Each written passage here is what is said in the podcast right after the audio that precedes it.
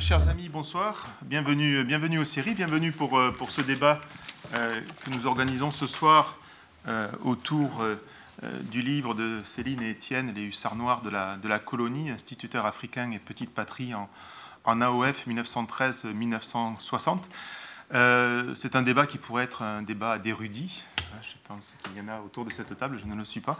Euh, un débat, mais en tout cas, qui s'inscrit dans le cadre de discussions plus larges que je voulais évoquer euh, avant qu'on ne vienne euh, au livre proprement dit, de discussions donc, que nous menons depuis quelques années avec nos collègues de, Columbia University à New York, en particulier dans le cadre d'un- partenariat, une coopération académique que nous avons lancé depuis quelques temps déjà, et dont la dernière mouture s'appelle l'African Humanities Project, et qui fait suite à deux autres programmes de recherche que nous avons menés en, commun. Le, euh, un programme de recherche qui s'appelait The Arts of Citizenship, qui s'est terminé il y a quelques temps de cela par un grand colloque que nous avions organisé d'abord à Abidjan, ensuite ici sur la politique de la rue, autour des problématiques de la citoyenneté, et puis un African Studies Global Seminar euh, que euh, dirigeait Etienne Smith euh, ici et Ginny Price à, à Columbia. Et le présent programme donc, de coopération avec Columbia, donc, que l'on pourrait résumer à Bringing African Humanities Back In, euh, grosso modo, euh, eh bien, vise à rassembler des historiens, des anthropologues, des philosophes, euh, les politistes un peu moins, nous sommes un peu marginaux dans cette affaire-là, mais quand même, euh, pour réfléchir ensemble à la, question de la production des, euh, des savoirs et aussi la production culturelle en et sur l'Afrique, euh, à leur circulation, à leurs euh, usages politiques euh, également, dans un moment, euh, vous le savez, où euh, précisément au moment international où précisément la, question des, rapports entre savoir et, et pouvoir se pose avec euh, une acuité euh, nouvelle, que ce soit dans le milieu académique, vous le savez, où euh, euh, eh bien, les appels sont de plus en plus nombreux, comme l'on dit, à décoloniser la, pensée. Vous savez que se tient désormais annuellement un atelier de la pensée à Dakar qui s'inscrit dans ce cadre-là. Il n'est pas besoin de rappeler aussi les débats qui ont agité le milieu académique et la société sud-africaine depuis quelques années autour du mouvement euh. Euh, C'est un, débat évidemment qui agite aussi le milieu culturel et on sait que euh, de nombreux curateurs africains ont participé également à cette discussion euh, euh, publique hein, sur la place hein, de la production culturelle dans le milieu de l'art in- international. Mais c'est aussi un débat, et on voulait le, souligner, qui a aussi sa place dans la rue, hein, où les mobilisations civiques, les débats citoyens depuis quelques années ont aussi une teneur historiographique et j'allais dire presque épistémologique, qui conteste tout autant euh, les pouvoirs établis et l'ordre international qui, les soutient que l'ordre des savoirs également, les revendications d'émancipation euh, euh, qui se sont affirmées au tournant des printemps arabes en Afrique de l'Ouest ou en Afrique centrale, allaient de pair aussi avec une volonté de, relire l'histoire, de la réécrire en tout cas, et, c'est aussi structuré autour de certains auteurs africains célèbres, comme Charanta Diop en particulier, ou bien d'auteurs oubliés. Et peut-être que votre livre, Étienne, Céline, sera aussi lu hein, dans euh, euh, ces débats et dans ces, disons, euh, cercles militants. On ne sait pas. Peut-être que les auteurs difficiles à classer que vous avez étudiés, entre, je vous cite, le placard honteux de la collaboration ou la noble étagère de la résistance à l'ordre colonial, les rendra peut-être difficiles à, utiliser politiquement. Mais en tout cas, hein, ce sont des, combats épistémologiques, historiographiques qui, je voulais le- le préciser, ne sont pas qu'affaires d'élite euh, de la négritude d'hier, postcolonialiste d'aujourd'hui ou d'intellectuels établis euh, à Witz, à Columbia, à Sciences Po ou, ailleurs, mais c'est aussi une affaire populaire hein, qui se joue également, euh, je dirais, dans, les sociétés, de débats euh, qui sont aussi disputés hein, euh, à la base, dans les quartiers, dans les écoles, dans les graines de thé parfois à, Ouagadougou ou dans les clubs cibal de, Bobo Dioulasso ou les esprits et l'amaristes de, de Kaolac,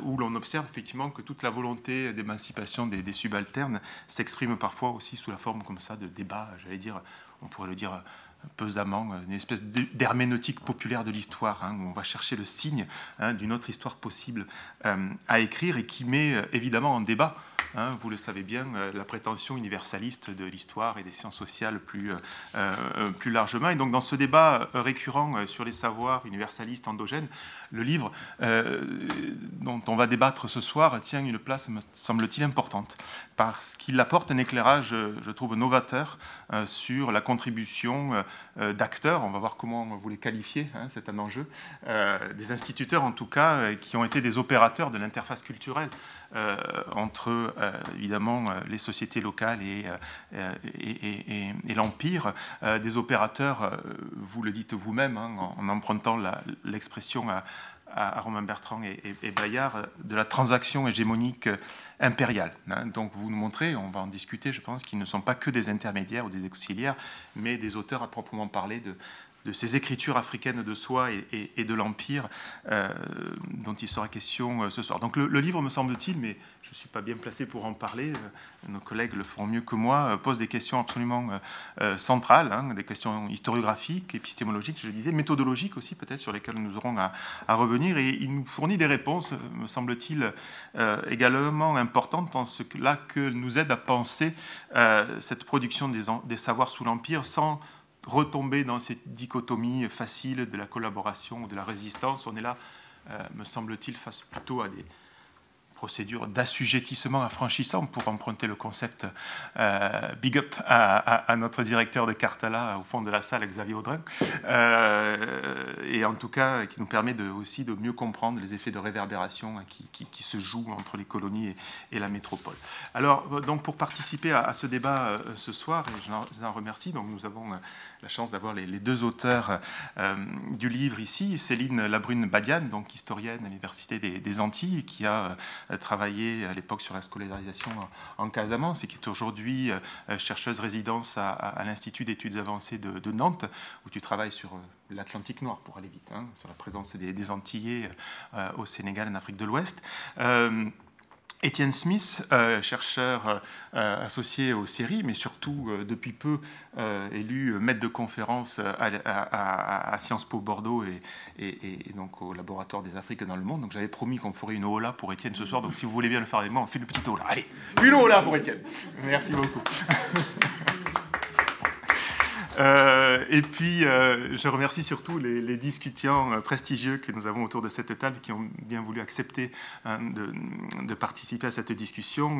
donc, Pape Diaye, donc, qui est professeur d'histoire à, Sciences Po et à Northwestern University également, que vous connaissez évidemment comme un grand spécialiste de l'histoire américaine, de Chicago aussi, mais également de la condition noire aux États-Unis et en France, mais aussi historien des empires, que Pape, tu enseignes ici à Sciences Po pour le plus grand bonheur de, nos étudiants. Donc merci beaucoup d'avoir accepté de participer à cette, à cette discussion. À ta gauche, donc euh, Grégory Mann, professeur d'histoire également à Columbia University, euh, un des plus grands spécialistes de, l'Afrique de l'Ouest, euh, du Mali du Sahel plus, plus généralement, qui a écrit des livres important hein, sur euh, cette région, sur les tirailleurs euh, d'abord, et puis euh, récemment sur la, la gouvernementalité impériale et post-impériale dans un livre qui est sorti en 2000, From Empires to NGOs in the West African Sahel, qu'on fera circuler si vous voulez euh, euh, tout à l'heure.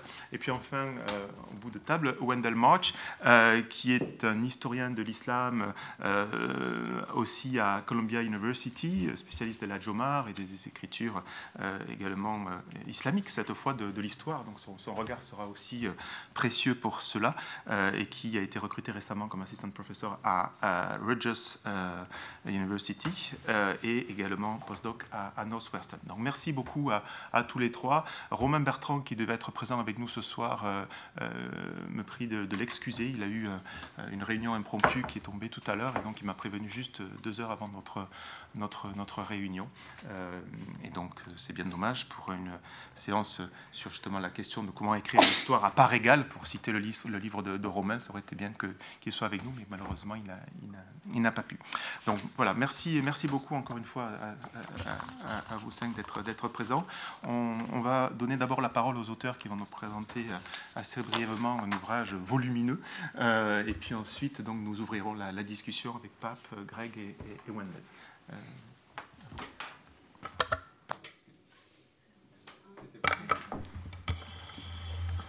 Merci Richard, merci à tous d'être venus. Donc merci Richard d'avoir organisé cette euh, superbe table ronde pour lancer le, programme.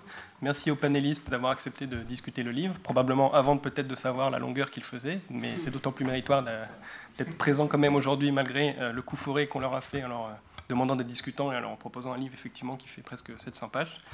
Et merci aussi à Jean-François Bayard, euh, directeur euh, de la collection chez Cartala, pour avoir soutenu le, projet, qui s'excuse de ne pas pouvoir être euh, parmi nous ce soir. Et merci aussi à Cartala, au fond de la salle, pour avoir porté aussi à bout de bras ce projet, malgré la longueur un petit peu hors norme de l'ouvrage.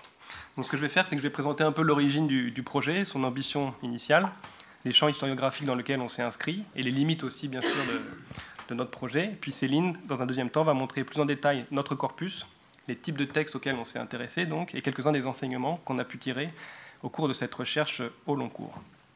Je dis recherche au long cours parce qu'elle a commencé euh, vers 2006 aux archives à Dakar, pendant nos thèses respectives.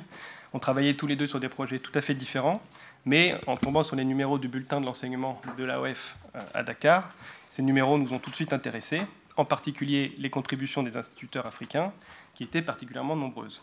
L'idée nous est donc venue euh, d'en lire quelques-unes, puis de plus en plus, puis on s'est dit pourquoi pas tout simplement les lire toutes.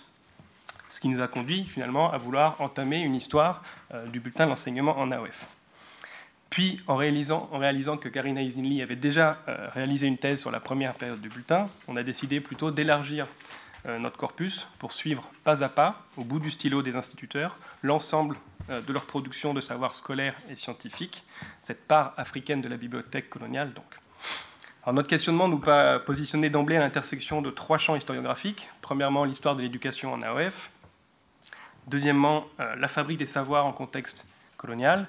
Et troisièmement, l'histoire intellectuelle de et en Afrique. Alors, sur l'historiographie euh, de l'éducation euh, en AOF, on disposait déjà, heureusement, d'une riche historiographie sur l'enseignement en AOF. Donc, les travaux euh, les plus récents, c'est-à-dire les plus récents, déjà la fin des années 90, d'histoire sociale sur les instituteurs et institutrices en AOF. Là, je pense aux travaux donc, euh, anciens de Peggy Sabatier, puis plus récents ensuite de Jean-Hervé Zékel et Pascal Barthélémy. À la somme aussi en six volumes euh, de Bouba Carli sur les instituteurs sénégalais. Donc il y avait toute une série là, de travaux qui permettaient de contextualiser cette production par l'histoire sociale des instituteurs qui avait déjà été faite, et donc heureusement, on n'avait pas à faire.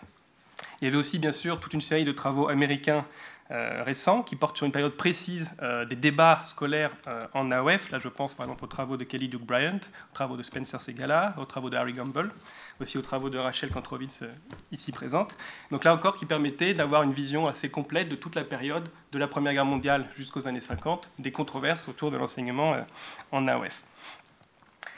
Et la limite qu'on pouvait trouver éventuellement à ces travaux, c'est que si certains s'intéressaient aux écrits euh, des instituteurs, de ces acteurs euh, du système d'enseignement en OF, il n'y avait pas une étude systématique de ces, écrits. Donc c'est vraiment là qu'on s'est dit, on a euh, une carte à jouer, c'est d'essayer de faire le pari finalement, de proposer une histoire un peu systématique de cette production à travers le dépouillement exhaustif de ces revues sur la période pour voir ce qu'on pouvait en tirer. Alors, évidemment, il y avait un autre débat euh, qui était euh, déjà en place, auquel il fallait qu'on se confronte, c'était le débat sur la politique scolaire et l'oscillation qu'il y a eu à travers la période entre plus ou moins d'assimilation et plus ou moins d'adaptation. Un débat qui reflète plus largement les débats au plan de la politique coloniale entre euh, assimilation et association. Et il y avait les travaux définitifs d'Alice Conklin et Gary Wilder sur ces questions qui étaient là, et auxquels il fallait qu'on se, se réfère.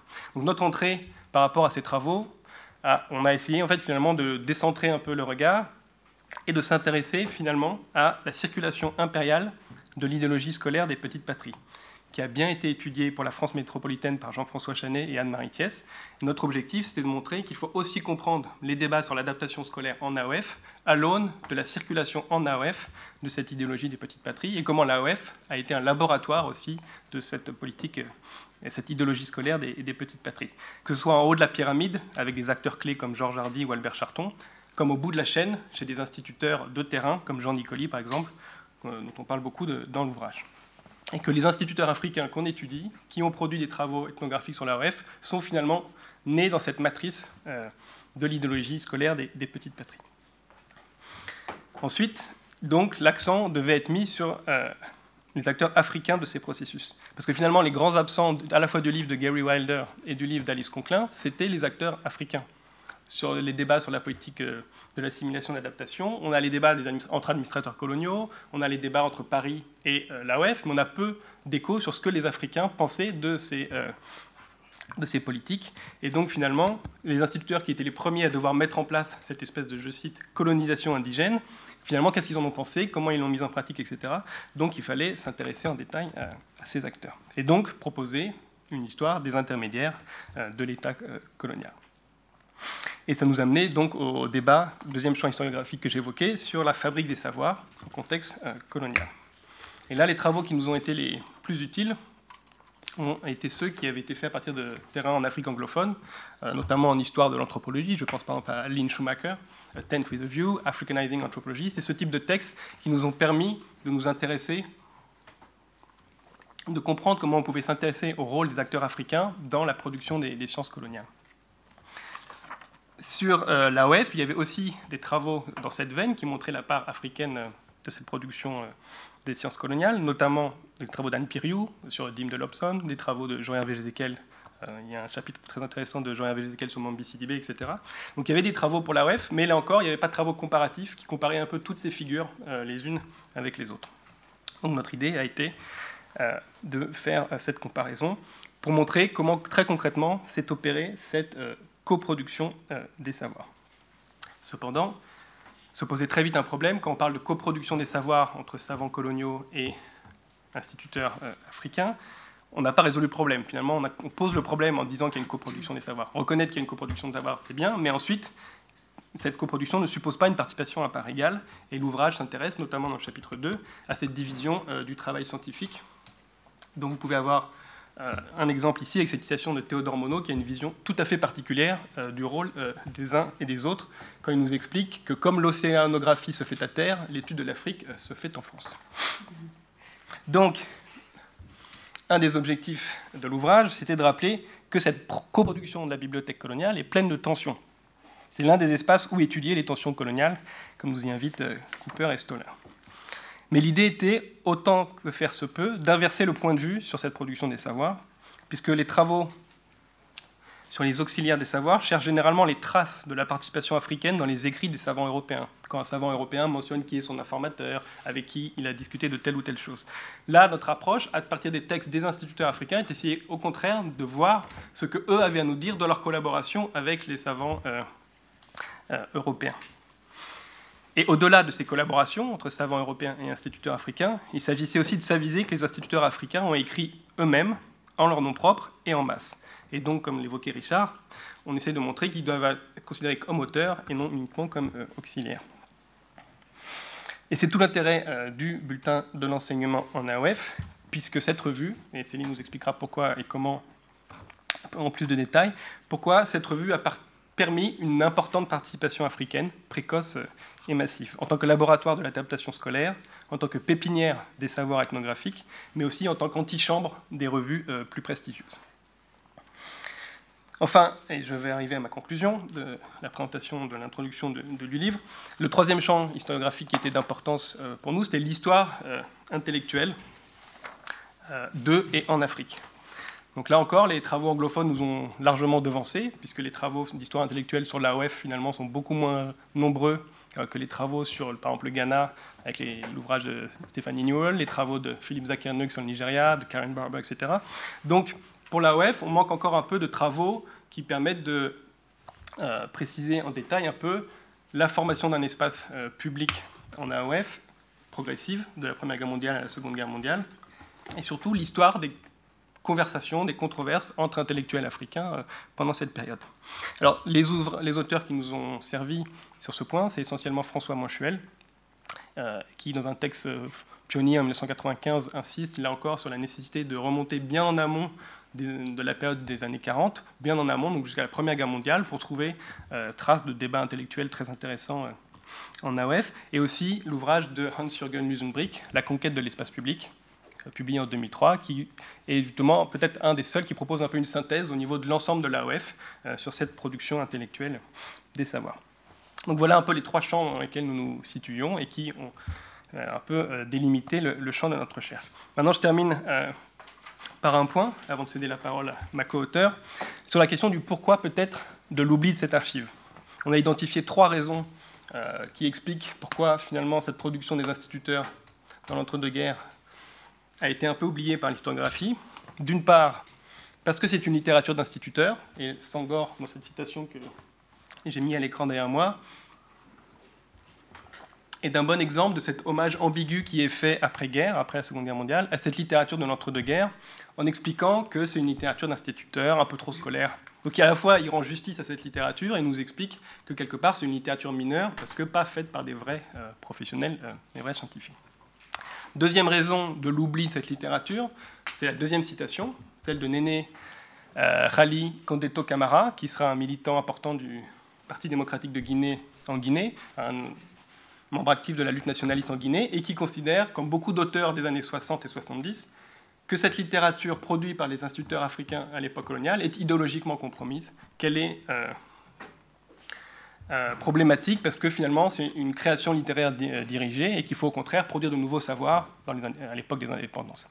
Le problème, c'est que, à mon sens, les deux positions ne rendent pas tout à fait justice à la richesse de cette historiographie, et c'est ce qu'on a essayé de montrer dans le livre, c'est que il y a bien plus à y trouver que ce qu'on a voulu en dire dans les années 60 ou dans les années 40.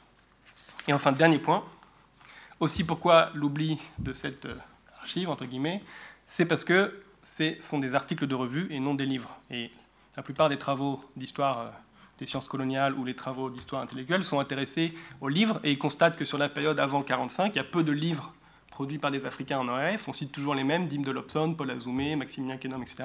Et on oublie toute cette production sous forme d'articles. Et donc là encore, un des euh, intérêts peut-être du livre est de montrer qu'il faut aller voir au niveau de cette production massive au niveau euh, des revues.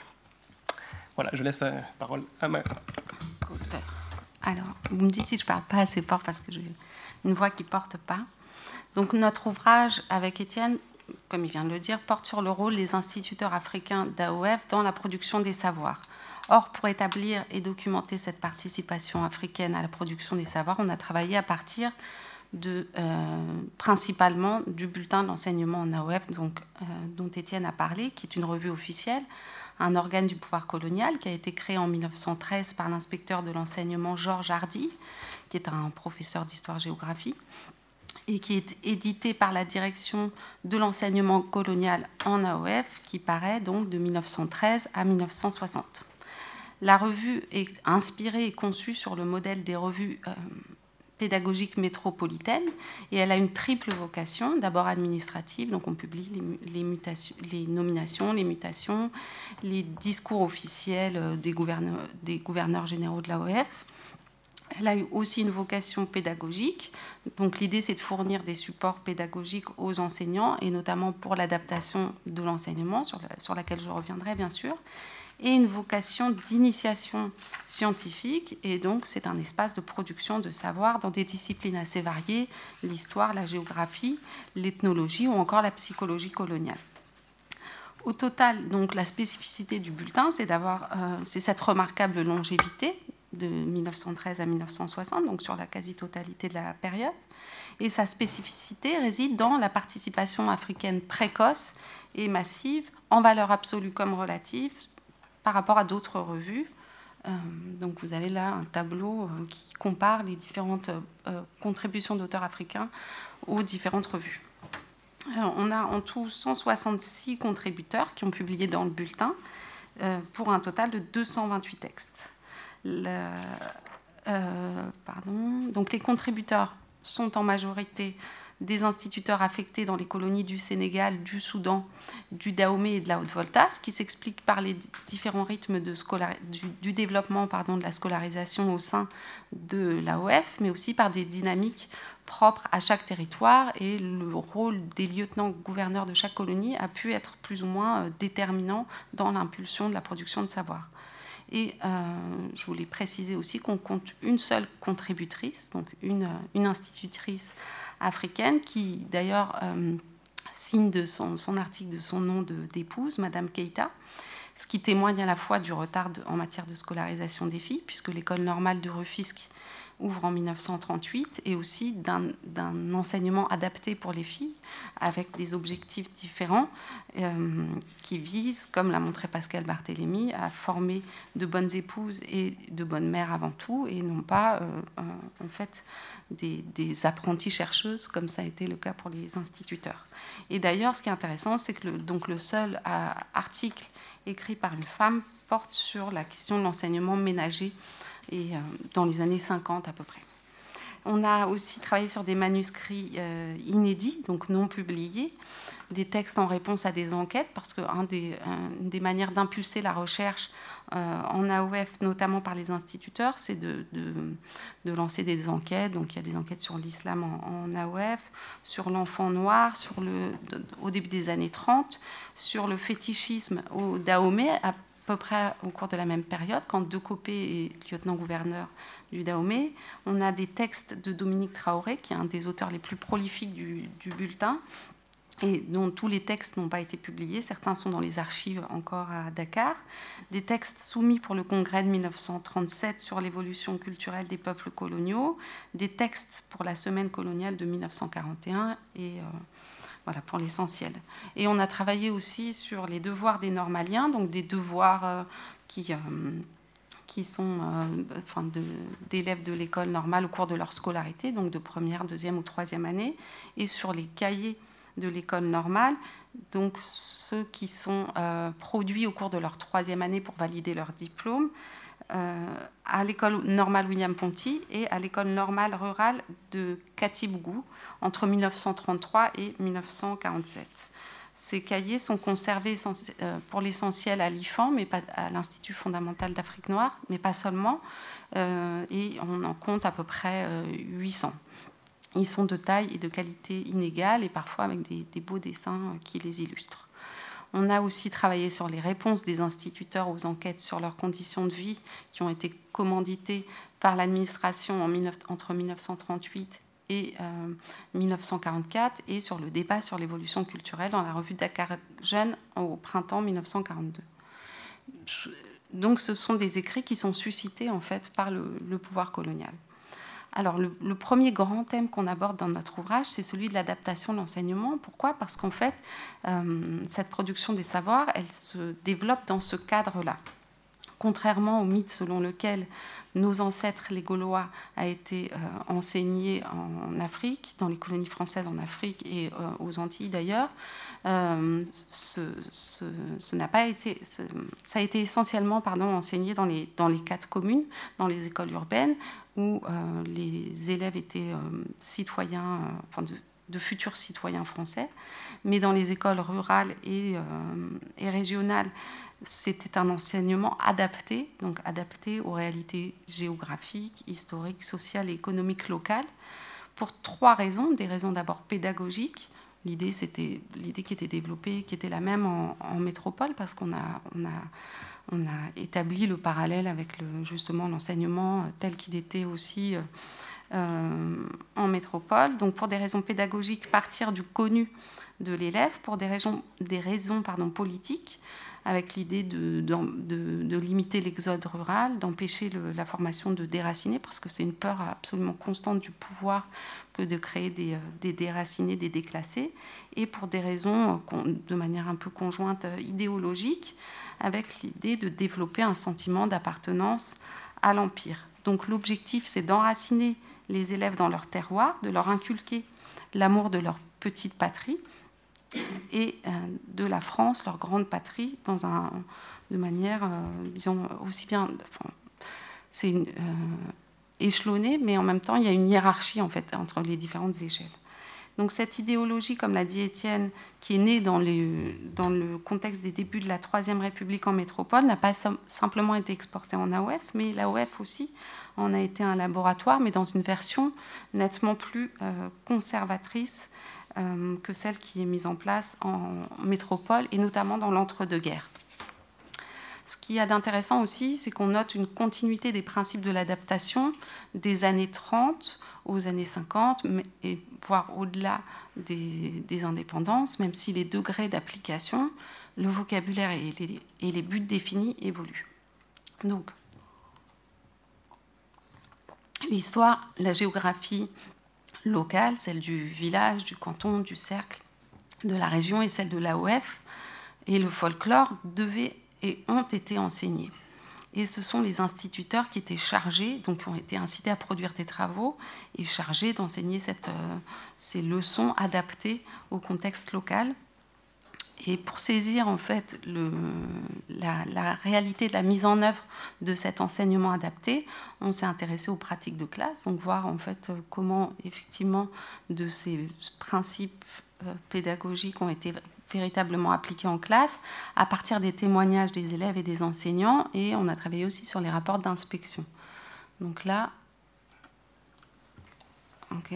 vous avez euh, le témoignage, donc là des rapports d'inspection, un témoignage de Mamadou Dia qui explique que euh, en fait, ce qu'ils ont appris jusqu'à l'école primaire supérieure, ce n'était pas l'histoire ni la géographie de la France, mais euh, l'histoire de l'Afrique, en gros.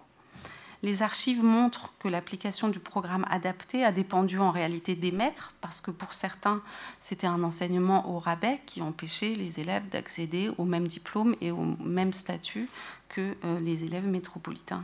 Et pour certains, parce qu'ils n'avaient pas les outils, malgré tout cet effort de, production de savoir, euh, pour le mettre en œuvre. Il est aussi intéressant de souligner qu'il n'y avait pas de lien mécanique entre la recherche sur le milieu local et son enseignement. Par exemple, un, instituteur comme euh, Yacine Diallo, qui a travaillé sur la condition des femmes en, Guinée, euh, on lui a reproché dans, des rapports d'inspection de absolument pas adapter son, enseignement. Donc, ce qu'on peut dire aussi euh, globalement, c'est en dépit du nombre des nombreux textes publiés dans le bulletin, du fait du manque de manuels euh, et surtout de la primauté de l'enseignement agricole, parce que c'était l'adaptation en fait aux réalités socio-économiques locales. L'idée, c'était de former euh, avant tout des, des, cultivateurs. la place à l'enseignement de l'histoire et de la géographie locale a été pour le moins très restreinte.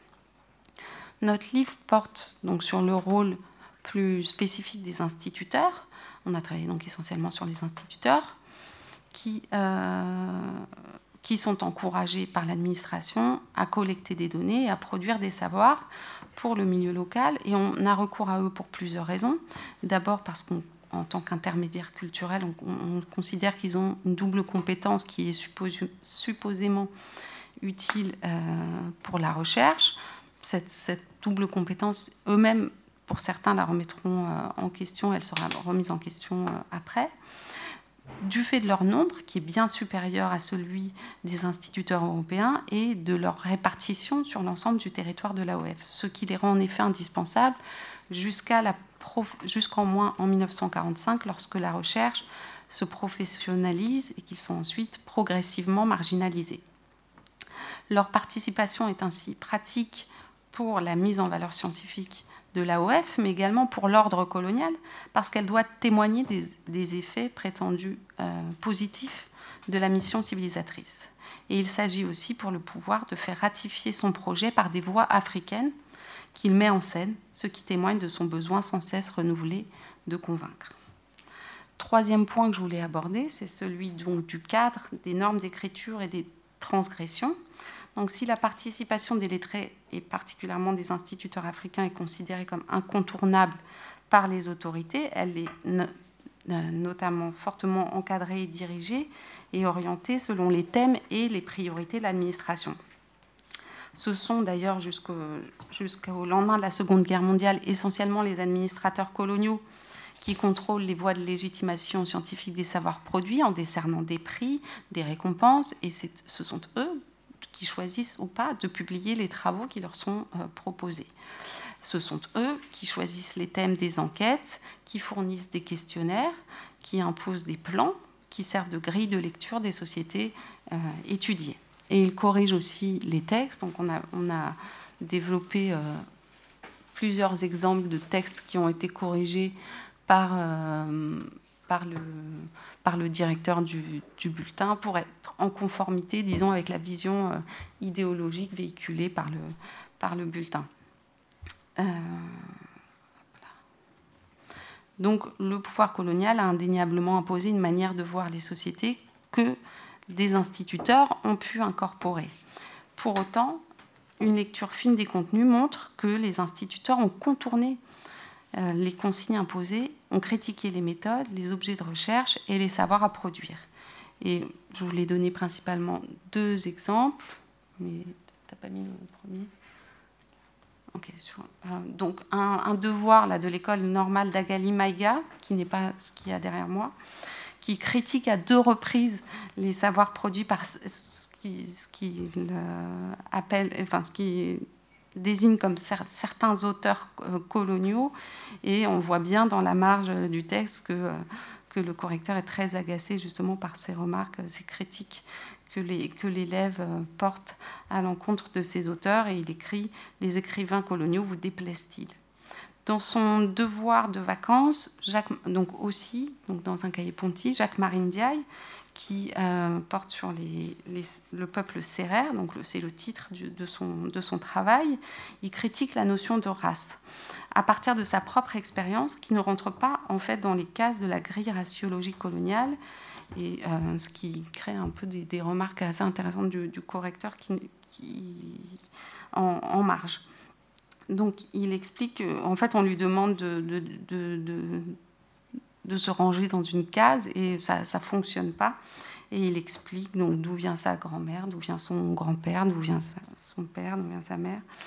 Et euh, il finit par dire, à mon avis, la théorie de la race est inexacte et le, donc euh, ce qui est souligné et avec une petite, euh, un point d'exclamation dans la marge par le, correcteur, ce qui ne semble pas trop lui plaire. Et donc cette critique-là de la rigidité de, de, la notion de race, qui est inadéquate pardon, pour décrire la manière dont il, lui, se définit, n'a pas été généralisée. Et évidemment, de nombreux instituteurs et normaliens avalisent la catégorie dans leur texte. Pourquoi? Parce que, je le rappelle, ce sont aussi des devoirs scolaires, ils sont notés. Et donc la critique est un peu, euh, enfin, voilà, c'est un peu difficile de, rentrer dans une critique euh, à l'égard de, l'autorité euh, pédagogique. mais il est quand même intéressant de noter qu'il y a des tentatives, en tout cas, ou même certains expriment clairement les limites des catégories qui leur sont imposées. Donc les instituteurs ont largement saisi cette opportunité pour s'exprimer, mieux connaître et faire connaître, et parfois aussi, c'est ça qui est important, réhabiliter les sociétés et les cultures africaines et participer au débat qui traverse la société coloniale, voire même parfois finement contester l'ordre colonial. Donc on a un exemple, c'est vrai, c'est le, seul qu'on a, trouvé, c'est pas, pas celui-là. Euh, c'est le, devoir d'Edouard Akerebourou sur le Noir évolué qui publie en 1941 et qui finit en fait son, travail en ouvrant la perspective d'un futur possible sans la France, ce qui euh, ne manque pas d'être souligné par son, par son correcteur. Donc il dit que en, gros le, Dahomey va bientôt euh, se gouverner seul. Ainsi, s'il est clair que les savoirs produits à l'époque coloniale ont été conçus comme un outil de domination par le pouvoir, ils furent en fait assez classiquement aussi un outil de lutte contre ce même pouvoir, voire d'émancipation pour les coloniser. Pour autant, comme nous l'avons montré, il serait trop simple de conclure que l'affirmation culturelle mène nécessairement à l'affirmation politique. Les raisons qui ont poussé les instituteurs qui ont été les premiers euh, animateurs des partis politiques euh, après 1945. Donc les raisons qui les ont poussés à mener des combats politiques sont bien plus vastes et en premier lieu liées aux discriminations qu'ils subissent dans leur carrière professionnelle. Nombreux sont d'ailleurs les instituteurs qui sont engagés dans la vie politique après 1945 et euh, qui ont été des figures politiques majeures après les indépendances et des figures littéraires aussi. Donc pour conclure, euh, j'espère qu'on espère, avec cet ouvrage, avoir montré l'intérêt d'analyser cette part africaine de la bibliothèque coloniale, d'étudier cette littérature d'instituteurs qui témoigne de la diversité des dissonances, de la complexité et du caractère hybride des savoirs produits en contexte colonial. Voilà, merci. Merci beaucoup. Merci à vous deux de, votre présentation. On va engager la, discussion euh, d'abord avec euh, Grégory Maille.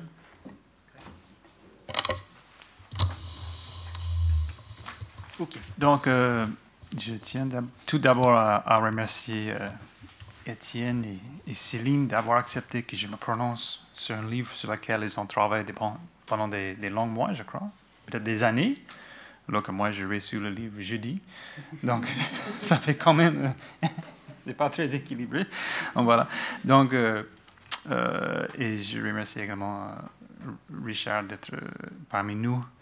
Et je me réjouis de retrouver Pape et Wendell ici donc aussi ainsi que d'autres collègues et, amis.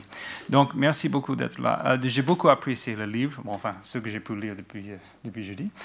Euh, et je voulais souligner quelques, quelques traces, quelques éléments qui, je trouve très fructueux pour, pour, le débat et puis peut-être qui, qui pourra être également, qui pourra générer d'autres questions, d'autres recherches, d'autres thèmes de recherche. Et donc, je trouve que à partir de, ce livre comme base, on peut entamer d'autres recherches sur l'histoire intellectuelle en, Afrique euh, francophone, euh, en ancien AOF, et que en fait, sera vraiment un livre de référence pour des, chercheurs euh, de l'avenir. donc, je voulais voir un peu expliquer un peu ma façon de voir le projet qui tourne autour de deux axes. En fait, il y a l'axe euh, un peu socio-économique, si je peux le dire, entre les pantins, c'est les anciens de l'école William Ponty, et les instituteurs. Et donc, on a deux, deux catégories de, de comment dire, d'Africains euh, lettrés euh, qui sont plus ou moins fonctionnaires de l'État colonial, et aussi l'axe entre les, instituteurs, bien les enseignants, et les élèves ou les étudiants, et bien sûr, on a des, élèves euh, africains qui deviennent après des instituteurs, et donc il y a tout cette, cette euh, développement euh, la longue de la carrière de certaines personnes qui eux aussi ont des rapports un peu difficiles des fois avec leurs propres élèves et puis le public plus large. Je pense que c'est très important de, souligner, comme vient de le faire Céline, le fait qu'il y, a très peu de femmes, une seule, mais en fait je ne savais pas qu'il y avait une seule parce que je n'ai pas trouvé ces traces dans ce que j'ai lu. Donc il y a une seule femme qui se fait publier dans, le, dans ce bulletin. Euh, et donc on a un débat qui est très masculin, mais qui porte souvent sur des questions des femmes, questions de la famille, questions de mariage, etc. Mais dans un débat dont les femmes les femmes sont, sont, plutôt exclues pour la plupart. Donc ça, crée une certaine qualité euh, assez intéressante de cette, bibliothèque. Donc, euh, deuxième axe que je voulais souligner, souligner c'est l'axe qu'on reconnaît entre les, auteurs de la bibliothèque coloniale, comme on le disait dans le livre, la bibliothèque scolaire, du, bulletin de, de l'enseignement en AOF. Et là, on voit euh, sept dispositifs euh, intellectuels et discursifs, ces auteurs de la bibliothèque coloniale qui ont produit des, en fait des petits textes qu'on retrouve en petites miettes ici et là. Donc c'est vraiment une recherche euh, soigneuse qui, arrive à retrouver tous les, petits textes, qui, euh, à, les recenser, à les reproduire, à les analyser. C'est un travail énorme qui nous est proposé dans ce, dans ce livre. Mais il y a cette question du deuxième axe là, entre les, auteurs de la bibliothèque coloniale et puis les questions qui étaient souvent posées euh, dans, dans l'historiographie sur, cette période comme des questions plutôt politiques. Donc la question de François Manchuel qui fait date de, de savoir est-ce que ces, ces, ces, intellectuels sont des proto-nationalistes, comme le disait, est-ce qu'ils sont des, des premières qui ont abandonné la question de l'assimilation pour se lancer dans la vie politique? Et donc, est-ce que sont des nationalistes, des anticolonialistes? Donc, ça, ça, il a ouvert une voie dans l'historiographie qui fait que la, la, question politique porte sur d'autres questions, sur l'histoire intellectuelle, de l'AOF, etc. Donc, je trouve, pour moi, la contribution, ce que j'ai beaucoup apprécié dans ce livre, parmi d'autres choses, bien sûr, mais ce que j'ai beaucoup apprécié, c'était là où j'étais vraiment instruit, c'était sur la question des petites patries, cette politique de promouvoir, de mettre l'accent sur les, les, terroirs, les petites patries qui composaient à l'époque euh, l'AOF.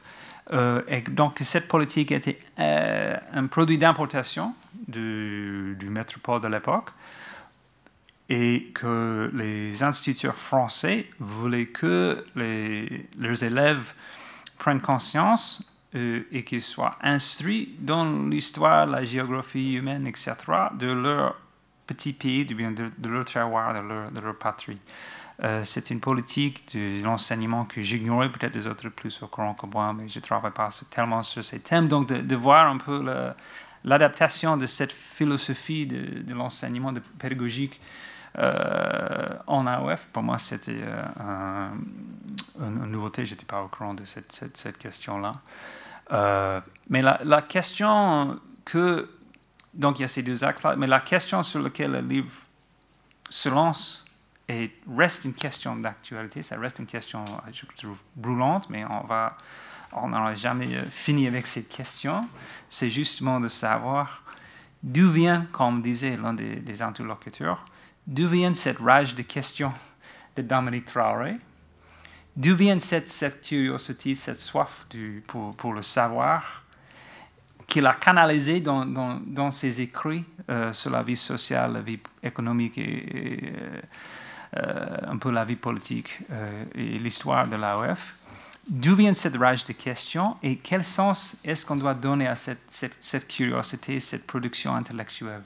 Parmi les gens comme Dominique Traoré, Mambi Sidibé et autres qui ont, produit énormément, euh, mais énormément de petits textes. Est-ce que le, sens qu'on doit donner à cette rage de questions, est-ce c'est un sens plutôt politique ou plutôt intellectuel? Non, Il ne peut qu'être les deux à la fois, effectivement, comme, vous avez bien démontré dans le livre, mais on a déjà une façon de voir ces textes qui qui est plutôt focalisé sur les questions politiques. Mais ce qu'on renverse ici, c'est en réponse un peu à cette question, mais, mais, mais allons-y voir que sont, en fait, ce sont des questions intellectuelles. Il s'agit d'une histoire intellectuelle qui s'annonce, qui ne peut pas être réduite à la question de la politique, mais même si on ne doit pas non plus oublier qu'il y a une importance à ces, questions politiques qui sont, qui derrière, des fois cachées, des fois plutôt exprimées, mais, plutôt toujours présentes. Euh, je voulais dire deux choses sur les méthodes du livre, et puis j'allais poser quelques questions, bien peut-être des points qui peuvent être intéressants ou éventuellement non, euh, pour, le débat. Euh, et donc, le premier, c'est de la question méthodologique. J'ai voulu souligner aussi la, il s'agit d'un travail euh, sur la dimension collective de, ces, ces instituteurs, ces anciens élèves, et que le, la, valeur vraiment du projet, ce qui est exceptionnel dans ce projet, c'est l'ampleur et la quantité des travaux des instituteurs africains que vous avez pu retrouver. Et donc, c'est un peu, c'est non seulement les textes individuellement qui ont leur valeur, mais c'est aussi le fait de voir tout le corpus ensemble qui fait l'analyse de l'ensemble de ce corpus et d'essayer de, comprendre comment tout ce corpus pris dans sa globalité ainsi que par les textes individuels, quel effet ça a eu sur la, production des, savoirs euh, en, en AOF. La deuxième question méthodologique, je crois, qui est intéressant et que je n'ai pas, euh, pas constaté à plusieurs reprises dans les pages du livre que j'ai pu lire jusqu'à présent. Il se peut que vous avez bien rentré dedans dans d'autres chapitres que je n'ai pas encore lus. Là, je m'excuse. Euh, mais c'est non seulement de voir les textes dans, le, la globalité du corpus du, bulletin, mais de voir aussi le, ce qu'on appelle en anglais quand même le, paratexte, c'est-à-dire tout le texte qui entoure le texte qui est imprimé. Et si on, quand on travaille avec ces petits textes dans les bulletins, les notes africaines, etc., études ghanéennes, que à un moment donné que j'ai fouillé les, études ghanéennes, on voit les tout petits textes qui n'ont pas la même façon d'annoncer le, nom de l'auteur, qui n'ont pas la même euh, façon de, donner les références, qui ne se présentent pas de la même façon dont on est peut-être habitué. Euh, et tout ce qui entoure le texte, comme on, le voit très, très facilement, euh, c'est très évident, euh, très prononcé, je veux dire, dans l'historiographie sur les textes euh, arabes en Afrique et ailleurs, mais tout ce qui, entoure le texte imprimé, qui nous, qui nous aide à comprendre le texte, mais qui pose aussi ses propres questions. Et là, vous venez de signaler un très bel exemple de, de ce phénomène avec le texte de Jacques-Marie euh, Ndiaye et tout l'Institut a écrit dans les marges avec son, son, crayon, son crayon rouge. Donc, c'est vraiment une question très intéressante, une question un peu méthodologique, mais qui est quand même euh, fructueuse. Euh, donc, pour les petites questions que je voulais poser pour le débat, bien des questions sur lesquelles on pourrait peut-être revenir après. le livre souligne qu'en fait, les, les patriotismes locaux et je, prends la phrase de, de, votre livre, les patriotismes locaux n'ont pas donné sur les, nationalismes anticoloniaux, euh, ni sur un culturalisme des terroirs. Donc, on a eu un moment de, la politique des petites patries, comme l'a compris, comme, la, comme, comme les, instituteurs africains se sont engagés, ils ont été instruits dans cette, dans cette politique, et puis ils sont engagés dans cette politique, produit énormément de, de travaux euh, avec, à la base, les effets indirects, au moins, de cette politique des petites patries, euh, que cette politique n'a pas produit euh, un nationalisme anticolonial, mais ça a produit un anticolonialisme. Et vous, vous avez proposé en fait que cet anticolonialisme vient en part non seulement de, de, cette activité intellectuelle, mais aussi le, du vécu, bien sûr, du vécu des instituteurs et puis des chercheurs euh, africains de l'après-guerre. Euh, je trouve que c'est une question très intéressante, le, fait que ça n'a pas eu de ces patriotismes, cette, petite, cette question de, cette politique de petite patrie. Euh, qu'on voit une situation un peu paradoxale, si je pense au, sur le Mali, que vous avez là où les, nationalismes, si je peux dire, locaux, ou bien sur la moindre échelle, sont le plus prononcés, ce n'est pas dans les, cercles ou les, lieux où il y avait l'école, les élèves, les instituteurs pendant plus longtemps. C'est-à-dire qu'on ne voit pas un nationalisme propre à Caille, par exemple, mais on voit un nationalisme propre à Kidal il n'y avait pas d'élèves, pas d'école, il n'y a pas d'institut, bien très, très peu présent. Donc, on a eu euh, une situation un peu paradoxale à cet égard.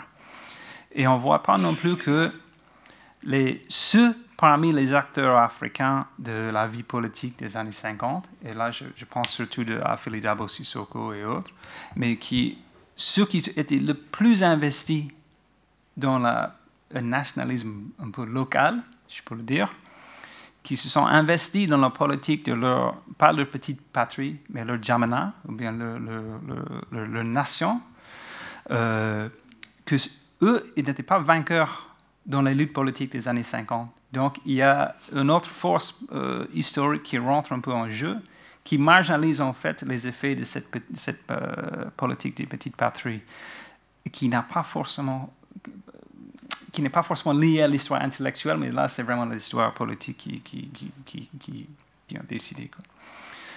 Euh, dernière chose que je voulais dire, c'est euh, en fait, c'est remarquable dans ce livre et dans le travail que vous avez fait ensemble, c'est que on comprend que c'est en écrivant et faisant publier leurs travaux en français, euh, langue qui a eu, je crois, peut-être le monopole sur l'expression euh, exprimée, bien écrite de la grande majorité de ces instituteurs. Donc, je ne crois pas, je ne sais pas très bien, c'est une question qui se pose, est-ce que ces instituteurs, est-ce qu'ils publient ou bien écrivaient quand même aussi dans d'autres langues, ou bien que en français, je pense que c'est, j'imagine que c'est plutôt en français, mais c'est une question qui se pose.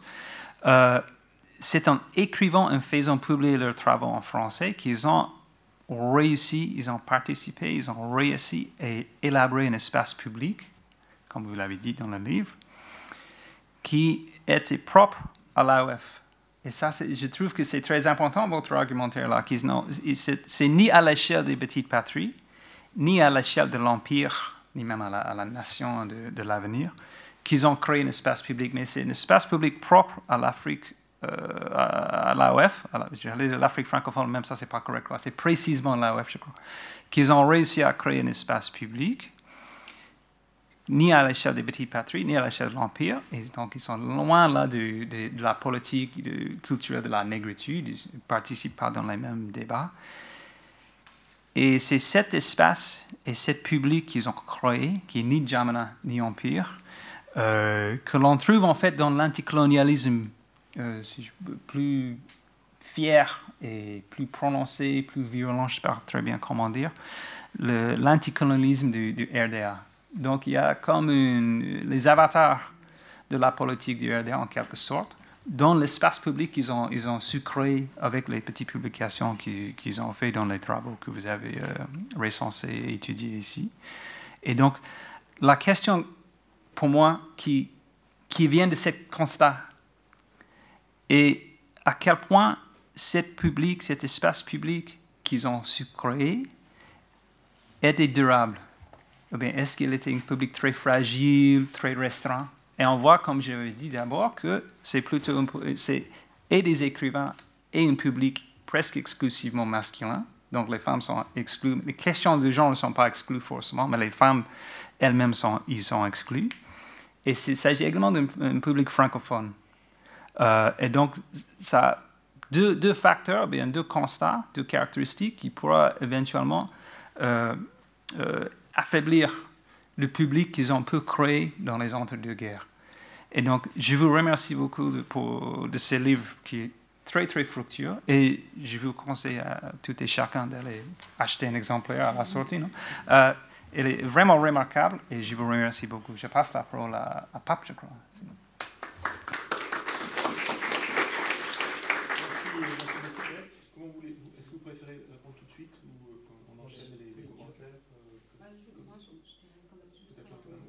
Un mot, merci d'abord. Euh, en fait, je voulais revenir quand même sur cette question des motivations des instituteurs, euh, les raisons pour lesquelles ils écrivent, que je trouve aussi fondamentales. Et il y a plein de raisons pour lesquelles ils écrivent, notamment c'est une forme de distinction sociale. C'est aussi une manière d'affirmer leur statut en tant qu'évoluer euh, dans la société coloniale et donc de négocier aussi leur place. c'est une manière, alors là on a l'exemple de l'histoire du candiole de euh, Amadou Duguay-Clédor qui, euh, qui, euh, qui, est un,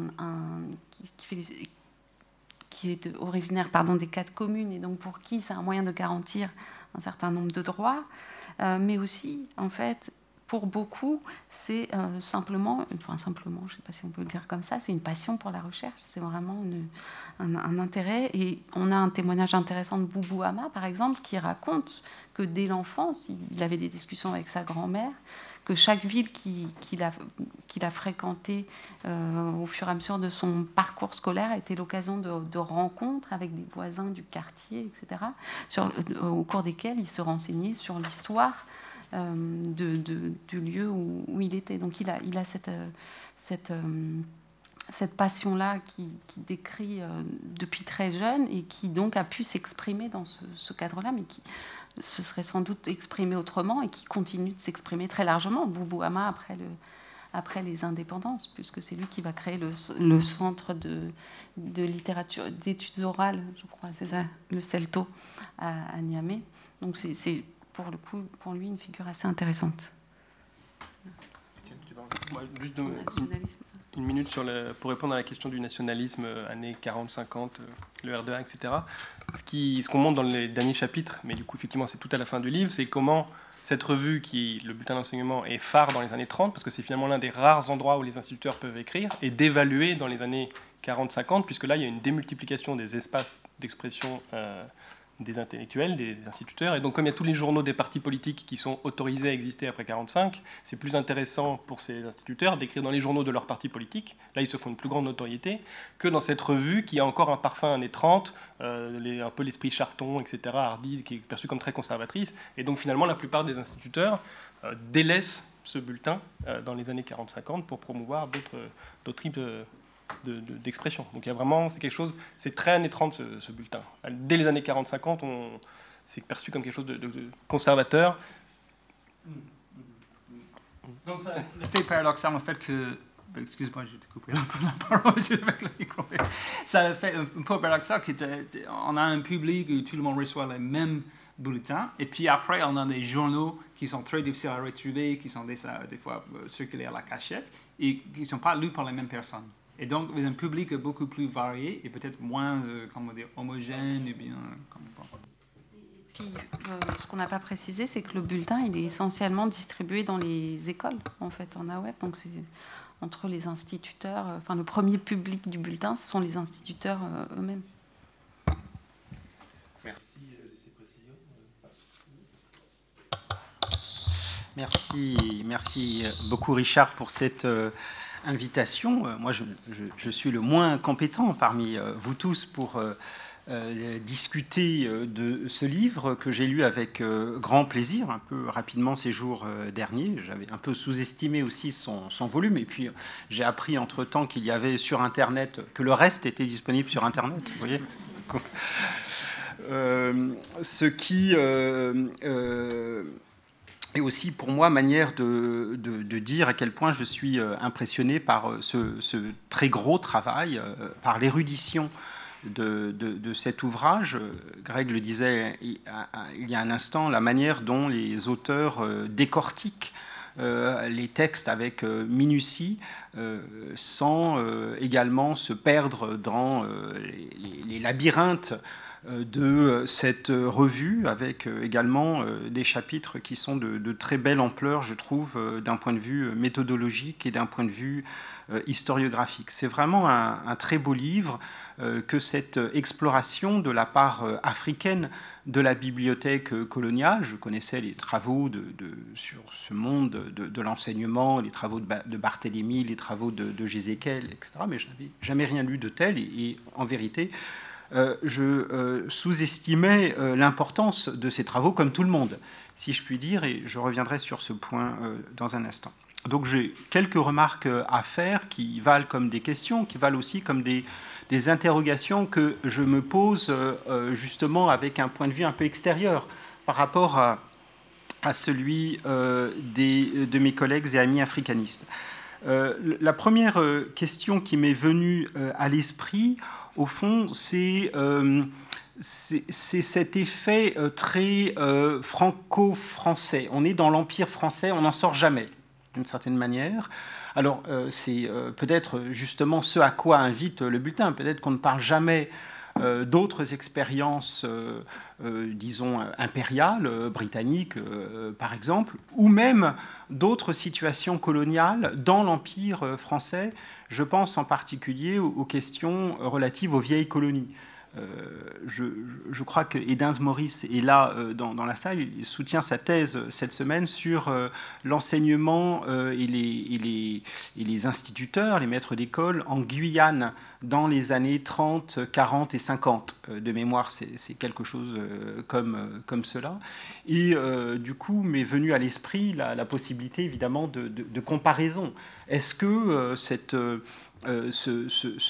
ces petites patries Est-ce que ce, travail euh, historique, ethnographique, sociologique, etc., que, euh, que ces instituteurs africains entreprennent, est-ce qu'on est qu'on le trouve dans d'autres espaces coloniaux, y compris donc à l'intérieur de l'espace français? Et, qu'est-ce que ça donnerait que de, que de comparer cela donc dans des perspectives qui seraient euh, à la fois inter- et intra-colonial. Si euh, je puis dire, et, je ne euh, suis pas éloigné de penser que des travaux similaires ont pu être entrepris en Guyane, également aux Antilles, pourquoi pas également en, Indochine. Alors, de mémoire, il y a le travail de, Jean Lebovitz qui, portait sur, des questions un tout petit peu similaires, mais on peut aussi penser à la, la Nouvelle-Calédonie. Bref, à, d'autres espaces pour voir comment ces, savoirs se déploient et, si des, choses un peu voisines euh, euh, peuvent exister. La deuxième remarque qui m'est venue à, l'esprit, elle est relative à cet oubli et, à, cette, on peut même dire, ce, dédain à l'égard de travaux perçus comme secondaires du menu fretin effectués par des, prolétaires, au fond, de, les, prolétaires du, de, euh, travail universitaire. Hein, euh, et, la citation de, Sangor que vous avez montrée euh, tout à l'heure est, très, exemplaire de ce point de vue-là. Alors, quels sont les, quels sont les facteurs Qu'est-ce qui travaille tout ça bah, Alors, évidemment qu'il y a un facteur qui est le facteur colonial et le facteur racial. Ce sont des Africains, ce ne sont pas des, des Français. Euh, de, métropole, ça euh, c'est certain. Euh, mais quand on, quand on voit ce que dit Sangor, hein, il y a aussi la question des hiérarchies universitaires. Euh, Sangor euh, est agrégé de grammaire. Euh, il a été dans les meilleurs établissements de la République. Et bon, l'école William Ponty, etc., c'est quand même, c'est quand même largement en dessous de, ce qu'il considère comme relevant de, la, dignité académique. Sangor était extrêmement attaché aux hiérarchies universitaires, extrêmement attentif euh, à cela, très, euh, très avide également de, reconnaissance, de titres, de, de décoration en, tout genre. Donc il y a cette question des hiérarchies universitaires, et cette question, elle joue non seulement dans l'espace colonial, mais aussi dans l'espace métropolitain. Parce que, en effet, et là aussi, il y avait peut-être un appui de, comparaison possible, il y aura peut-être un appui de comparaison possible, les instituteurs dans l'espace métropolitain ont été massivement euh, sollicités par les universitaires euh, pour euh, des travaux de recherche dans les archives départementales, des travaux d'histoire démographique, d'histoire économique. Il y a tout un travail, y compris dans des périodes relativement récentes, hein, des, où des historiens démographes, par exemple, je pense à la fameuse enquête TRA, Hein, cette enquête sur les, sur, le, sur, un nom de, sur les noms de famille au XIXe siècle, commençant par Tra, parce qu'on avait décidé que Tra, c'était à la fois suffisamment courant et suffisamment euh, rare pour qu'on euh, puisse lancer une enquête générale sur les euh, Français dont le nom de famille commence par Tra. Et donc, on il y a des centaines d'instituteurs qui ont travaillé dans les archives départementales sur les familles dans le nom. Les Tra, quelque chose.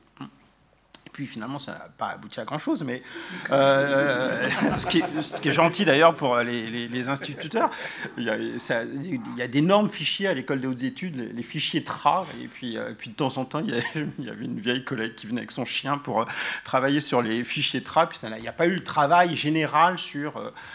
les mobilités, sur, les, comportements démographiques, mais tout ça pour dire que les instituteurs ont été massivement euh, sollicités et euh, au fond, euh, ces instituteurs, leurs travaux propres, etc., n'ont jamais été regardés avec, avec beaucoup d'attention. Eux aussi, c'était un peu de, de, la piétaille. Donc il y a bien la, question des, hiérarchies universitaires, me semble-t-il, à, prendre en, considération. J'ajouterais aussi un élément qui apparaît dans, le, dans le livre à un moment, c'est la modestie même des, auteurs. Hein. Euh, vous le dites euh, d'ailleurs dans, de très nombreux euh, articles, ils, ils insistent sur la, la, grande modestie de leur contribution, ce n'est qu'un petit travail, etc.. Donc il y, a, une forme aussi par eux-mêmes, hein, ils, internalisent, ils, valident en quelque sorte la hiérarchie, euh, je, ne suis qu'un modeste euh, prolétaire qui rassemble des matériaux qui finalement devront être pensés, interprétés par d'autres que moi. Et il s'aventure avec énormément de prudence sur, ces terrains. une autre question, et, là aussi elle rejoint ce que disait Grégory il y a un instant, c'est euh, qui, vient immédiatement à l'esprit, c'est bien euh, celle euh, des liens entre ces travaux-là, qui sont si nombreux, si variés et, aussi, si intéressants à, coup sûr, et l'engagement politique. Alors ça, c'est vrai que vous, l'abordez à la fin du livre, et y compris dans la conclusion. Euh, en discutant euh, le terme de, l'expression de Manchuel hein, à propos du, proto-nationalisme. Mais j'avais envie de vous, vous aiguiller un peu là-dessus. vous êtes extrêmement prudent dans la conclusion, mais alors d'une prudence qui d'ailleurs qu'on ne saurait remettre en cause d'un point de vue méthodologique certainement, mais on, on avait peut-être envie, après tout c'est aussi parfois le rôle d'une conclusion où on, où on lance des pistes, on s'avance un peu plus en, disant, bon, euh, d'autres travaux pourront venir confirmer ça. Mais alors là, vous êtes euh, d'une si grande prudence que vous dites finalement, bon, bah, finalement, euh, tous ces travaux, ils sont partis dans toutes les directions, on ne peut pas en dire grand-chose, certains se sont engagés sur des voies politiques plus évidentes, et puis d'autres pas.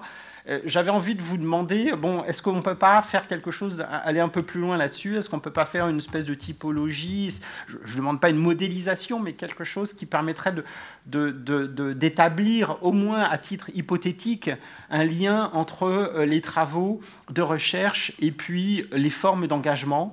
Euh, peut-être que vous aviez moyen au moins de lancer quelques hypothèses pas simplement d'être en, retrait, si je puis dire, sur, euh, sur cette question.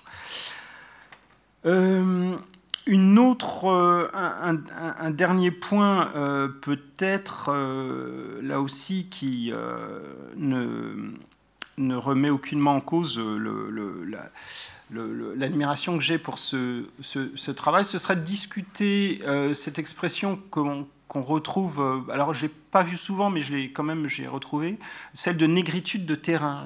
là, je, me demande quand même, est-ce que euh, est-ce que c'est est-ce qu'il s'agit vraiment de, négritude euh, ici Si on veut bien considérer quand même que du côté de Sangor comme du côté de Césaire d'ailleurs, la, la, négritude, c'est quand même une manière de penser le fait d'être noir dans des espaces qui ne sont pas les espaces euh, africains, euh, mais dans les espaces plutôt européens ou, euh, nord-américains, c'est-à-dire les espaces d'interaction, je dirais, massive avec la population blanche et où donc les rapports de domination racialisée se font dans, dans, dans, des expériences quotidiennes qui ne sont pas aussi franches disons, dans les espaces coloniaux, sauf dans les villes ou dans des espaces très très précis. donc la question de la négritude, elle, se pose parce que, à moins, de, considérer que la négritude, c'est un des aspects de la négritude évidemment très important que la valorisation de l'Afrique, ça, bien entendu que c'est présent euh, dans ces travaux, mais il n'y a pas que la valorisation de l'Afrique dans la négritude. Il y a, autre chose, euh, il y a ce ce, que, Fanon appelle le fait d'être noir, le blackness. Hein. Euh, et, donc, est-ce que, est que, au fond, euh, une négritude de terrain, c'est possible Et deux, est-ce que c'est possible en Afrique? Euh, je, n'en suis pas absolument certain. et je ne suis pas, alors peut-être que j'ai lu trop rapidement, sûrement, je ne suis pas sûr non plus que les auteurs eux-mêmes aient, pris en charge la notion. Donc la question est de savoir quel est le rapport de ces auteurs aussi par rapport à la négritude. Est-ce que vous ne plaquez pas un peu quelque chose qui ne relève pas de la négritude?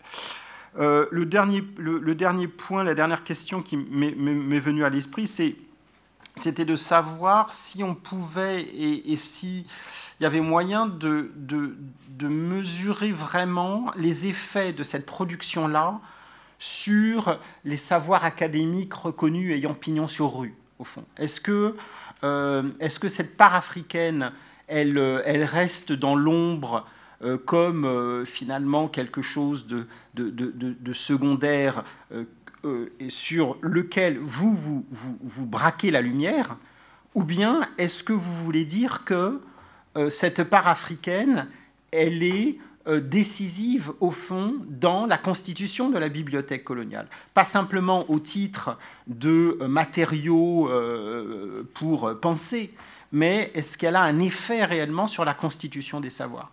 Et donc, est-ce que votre objectif, c'est euh, euh, au fond faire la lumière sur une obscurité, mais au fond, on reste dans des formes de hiérarchie. Est-ce que vous validez cette hiérarchie ou est-ce que vous pensez que cette part africaine, au fond, est, euh, décisive euh, dans euh, la constitution des savoirs africanistes au XXe siècle? Merci beaucoup de, de, ces commentaires, des questions à la fois. Euh, est-ce que vous souhaitez aussi la rebondir tout de suite dessus, peut-être? Oui, rapidement. Juste euh, sur la, la, comparaison avec les autres espaces de l'Empire français, il y a des développements sur notre carnet de recherche sur Internet parce qu'effectivement, on n'avait plus, plus la on n'avait plus la place. Mais donc avec d'autres revues aussi qui sont créées, notamment aux Antilles, il y a des manuels aussi d'histoire de la Martinique, d'histoire de la Guadeloupe. La Guyane, je connais un tout petit peu moins. Et donc, il y a aussi une, adaptation de l'enseignement dans d'autres espaces et en métropole même, puisque c'est cette, euh, euh, idéologie qui est exportée dans l'ensemble de, l'Empire. Et on compare aussi avec d'autres espaces euh, hors de l'Empire français. Si je puis juste rebondir là-dessus, ça me fait penser au, fait que Césaire, quand il était professeur au lycée Schœcher à, Fort-de-France, donnait à ses étudiants, à ses lycéens de, terminale, des, petits travaux de recherche à faire, à ses meilleurs lycéens de terminale. Et certains, d'ailleurs, sont devenus euh, parfois, on fait des, ensuite, sont devenus, euh, on fait des études universitaires, euh, sont devenus historiens. Je pense à Armand Nicolas, par exemple, qui a publié la, première histoire de, la Martinique. Mais justement, Armand Nicolas m'a raconté que Césaire donnait, lui distribuait les thèmes de recherche à ses lycéens et il avait dit à demander à Armand Nicolas de travailler sur l'esclavage en Martinique. Et Armand Nicolas, ça, ça m'a beaucoup frappé, qui était un jeune homme de Fort-de-France, là, a, marqué un temps d'arrêt lorsque Césaire lui a posé la question. il lui a demandé Mais c'est quoi l'esclavage? C'était ça la Martinique dans les années 40. Et Césaire lui a répondu bah, Regardez autour de vous. Et Armand Nicolas s'est plongé comme ça dans l'histoire de la Martinique. Mais euh, l'objectif, évidemment, de Césaire, c'était aussi une forme euh, d'éveil, euh, en quelque sorte, intellectuel et politique, de la part d'une jeunesse où la question de l'esclavage faisait l'objet, à l'époque, d'une politique de, tabou. Donc peut-être que du côté des vieilles colonies, il y a bien ce, cette question qui est plus, plus, plus, lourde encore, si je puis dire, qui est la question de, l'esclavage transatlantique. Le deuxième point sur lequel je voulais revenir, c'est la question, effectivement, ce ne sont pas des travaux académiques. Les instituteurs qui produisent ces travaux n'ont pas reçu de formation méthodologique, euh, théorique, euh, etc. Donc c'est vraiment de l'improvisation. Ils ont des conseils qui sont euh, diffusés par le, biais du bulletin. Et donc à partir de 1945, au moment où commence réellement à fonctionner l'IFAN, ce sont euh, ceux qui sont allés faire leurs études en métropole, qui reviennent avec des doctorats, euh, ou des diplômes d'enseignement supérieur à Sansec, après Charanta Diop qui arrive, qui ont ces postes d'assistants de recherche et de chercheurs euh, à l'IFAN. Et eux, ils ont, il y en a deux ou trois, Dominique Traoré et Mambi Sidibé, qui sont qui ont des statuts mais très inférieurs et qui n'ont pas le statut de, de chercheur. C'est du fait aussi évidemment de leur, leur, leur non-formation. tu vas ajouter un point sur la négritude de terrain et la conclusion prudente? Mhm. euh, Juste citer un petit mot sur la comparaison intercoloniale. En fait, euh, Albert Charton, qui dirigeait le bulletin, a été quand même obsédé par ce qui se passait au Ghana et au Nigeria. Et il correspondait avec les autorités scolaires, l'Education Bureau de ces colonies. Il lisait le Nigerian Teacher, etc. Et on a trace de ces correspondances, etc. Il y a même la traduction d'ouvrages pédagogiques britanniques sur l'école d'Omo au Nigeria, sur Hashimota, qui sont traduits dans le bulletin pour faire comprendre aux instituteurs qu'il se passe des choses dans les colonies britanniques et que l'AOF ferait bien de s'inspirer de ça, puisque les Anglais sont en avance sur la question de quasiment l'inculturation euh, et que Français ont des leçons à prendre. Et il y a aussi des comparaisons avec l'Amérique latine. C'est assez intéressant de voir que Charton euh, lit ce qui se passe en Amérique latine et il publie dans le bulletin, il fait, des comptes, il fait publier dans le bulletin des comptes rendus de livres sur le Mexique et le Brésil, et là encore sur l'incorporation de l'Indien par l'école, et pour montrer que là encore il y a des savoirs pédagogiques à incorporer, à, peut-être rapatrier euh, en AOF. Frère Voilà, frère exactement est Et donc ça, c'est dans les années 30, mais ça continue dans les années 50, puisque Charton, qui dirige le bulletin dans les années 30, dans les années 50, il va devenir un membre actif de l'Institut pour l'étude des civilisations différentes. L'INCIDI, qui est un ancien institut intercolonial, qui devient quelque chose à Bruxelles, où les anciens coloniaux se retrouvent pour passer le cap mental de l'intercolonial à l'interculturel. Et ils vont être actifs, ils vont faire des rapports pour l'UNESCO, etc. Et ils vont essayer de dire que ce qu'on faisait dans les années 30, en termes de politique scolaire, c'est finalement ce que l'UNESCO propose dans les années 40 et 50, et donc nous, coloniaux, on est ouverts à cette euh, discussion internationale autour des savoirs, etc. Donc il y a toute cette dimension qui, est présente, mais c'est effectivement à la toute fin du, livre.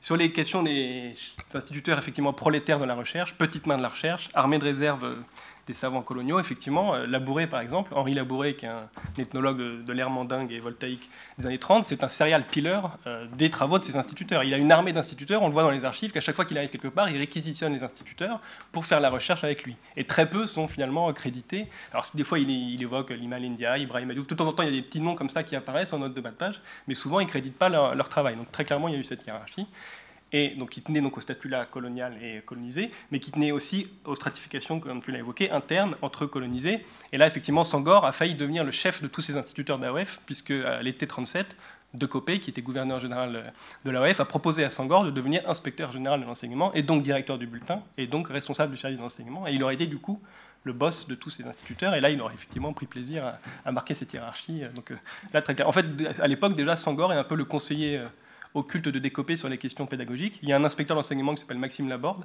mais en fait, il a peu de pouvoir. C'est Sangor qui, euh, avec décoper, euh, propose un peu des pistes de réforme pour l'AOF. Donc il y a vraiment cette hiérarchie au sein de la société euh, coloniale aussi. Maintenant, pourquoi on a été prudent en conclusion? D'une part, parce qu'on était épuisé, c'est un travail d'écriture assez long, donc effectivement la conclusion est très courte, et parce que c'est, à mon avis, aux spécialistes des années 50 de se lancer dans tout ça. Nous, on a apporté notre contribution qui porte quand même principalement sur les années 30-40. C'est vraiment aux spécialistes des années 50, spécialistes des questions euh, du nationalisme, Mali, euh, enfin Soudan, Sénégal, Guinée, de faire ce travail, parce que nous, enfin, on n'a pas les, les, compétences, et aussi parce que la matière, parce qu'on était épuisé, il y avait encore trop de textes à lire, et parce qu'il n'y a quand même pas un passage mécanique. Euh, dans ses travaux vers un nationalisme. Il y a, du patriotisme bambara chez Philippe Dabo Sissoko, il y a effectivement des nationalismes plus, euh, plus englobants chez d'autres, mais il y a tellement une palette de, positions, tellement de nuances que c'était difficile de trouver des, types, des, idéotypes de trajectoire, c'est un peu, un peu compliqué. Mais quand même, globalement, ceux qui ont écrit dans le bulletin, compte parmi, quand même parmi les plus modérés des années 50-60.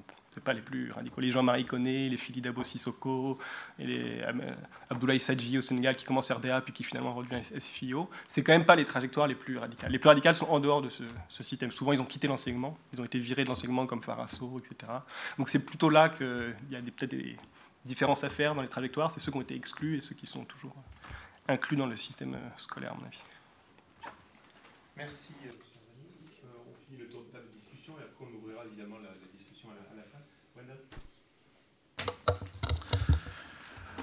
Euh, d'abord, je voudrais euh, remercier Richard pour euh, organiser ce débat et aussi Étienne pour insister que, je, je, viens faire partie de cette discussion. je suis très, très content d'être ici avec des professeurs illustres comme Gregory Mann et Papinjay. Euh, mais pour changer le rythme un peu, je vais donner mon intervention en, anglais. Um, so I, I want to pick up where um, on a few points that uh, Greg and, and Pap um, uh, left off with their questions, um, especially around the question of the colonial library and the emergence of uh, a space, a public space in uh, French West Africa. So the book starts with a discussion of kind of the African uh, part of the colonial library. And what I want to uh, point out or, or think about uh, with this particular text is um, that this is a theoretical concern, right? The colonial library, um, you know, for Mudimbe, uh, just to remind us, uh, you know, kind of it was intended to think about the conditions of knowledge production and what was possible or not possible given uh, the uh, social sciences and the research that was there. Now, while that's important, why that is important is um, uh, Mudimbe is himself building on the idea of the library from Foucault, who is concerned uh, with a large scale kind of epistemological uh, setting or context of uh, uh, intellectual work, right, and the kind of politics of those uh, conditions. Now, from this theoretical concern that you all have, you move to uh, a historical one, which is the kind of emergence of a public space in uh, French West uh, Africa. And so you do so by kind of looking at, uh, especially the bulletin, uh, but also at um, other, other sources. Now, you note that there are limits to uh, uh, this approach, particularly um, taking seriously Usman Khan's uh, critique of uh, the colonial library and the concept of co the colonial library with uh, his work on Les Intellectuels non Europhones uh, and his emphasis on the Islamic library in Africa. So for Khan, he's interested in a space of, for him, the Islamic library is a space of meaning of, uh, uh, informed by beliefs and practices of Muslims, uh, demarcated by language. And so language is very important for him.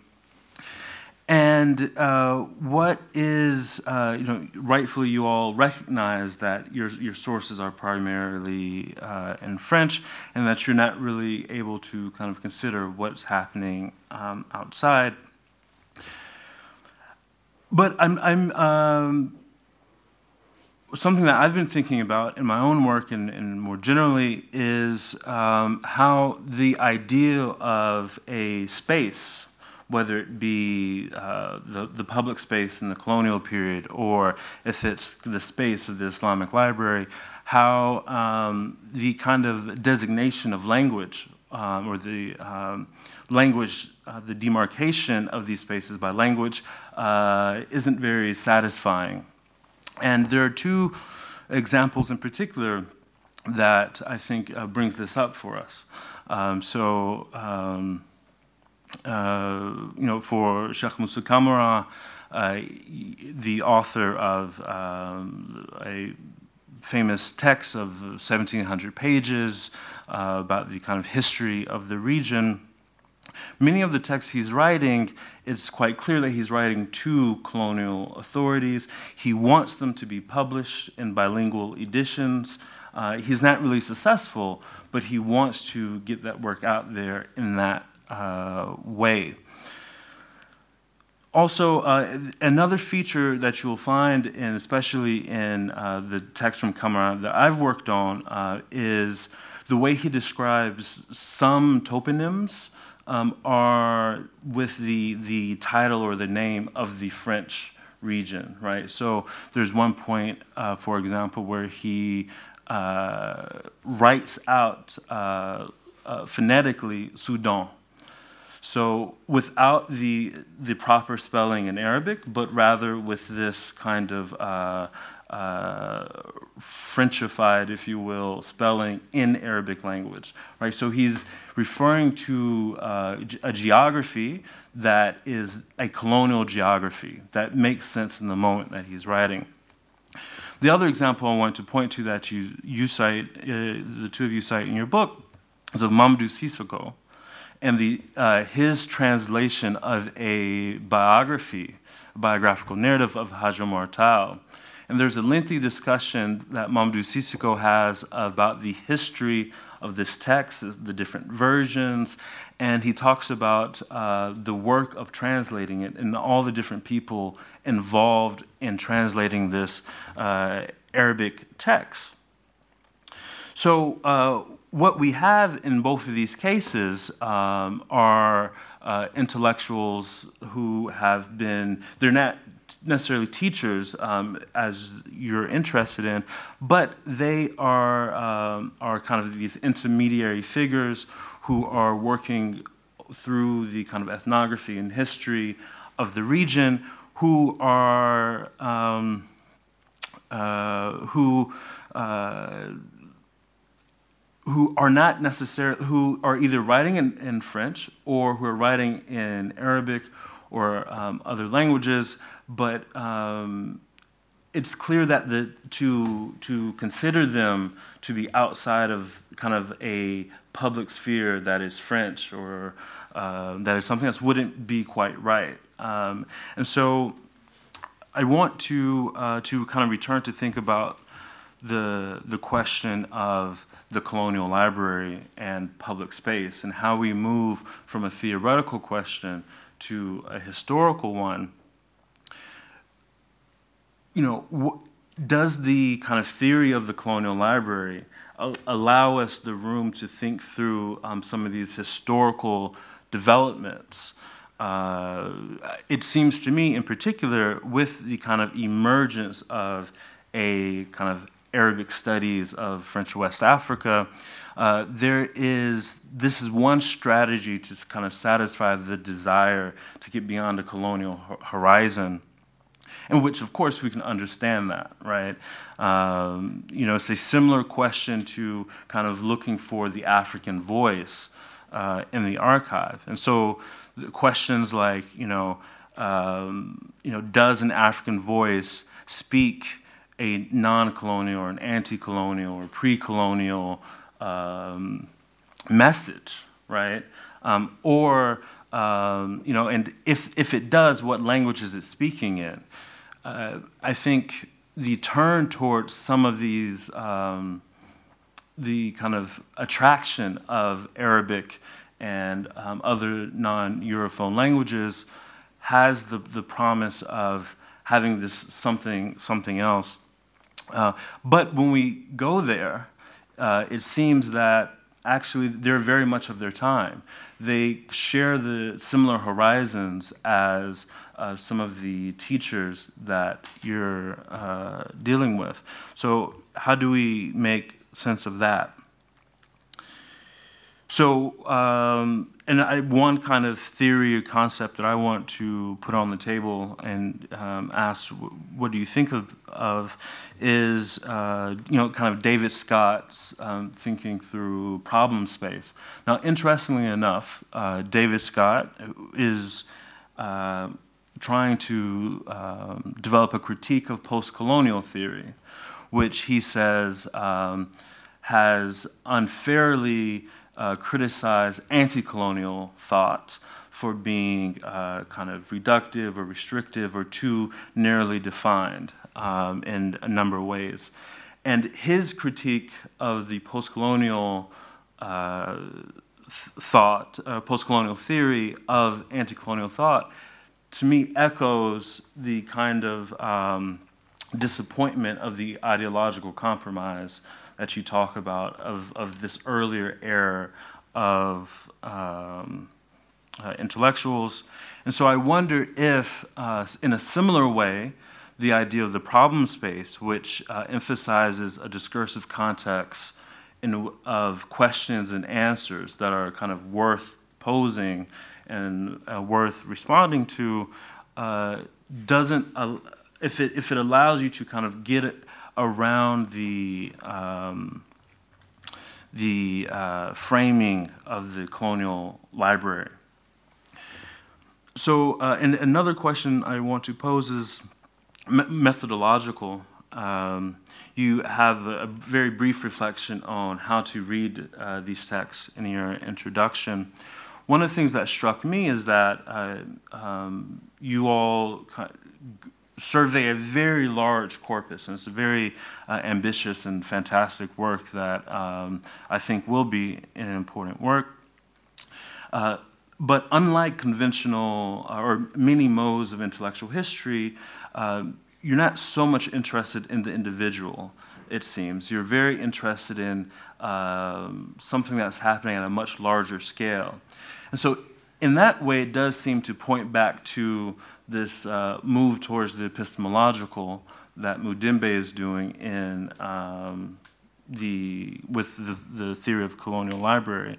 Uh, but I was wondering, uh, given your uh, interest, um, if you had any more thoughts about um, how to read a text, specifically in relation to a larger uh, space of meaning or problem space, however we want to think about context um, in these kind of intellectual spaces.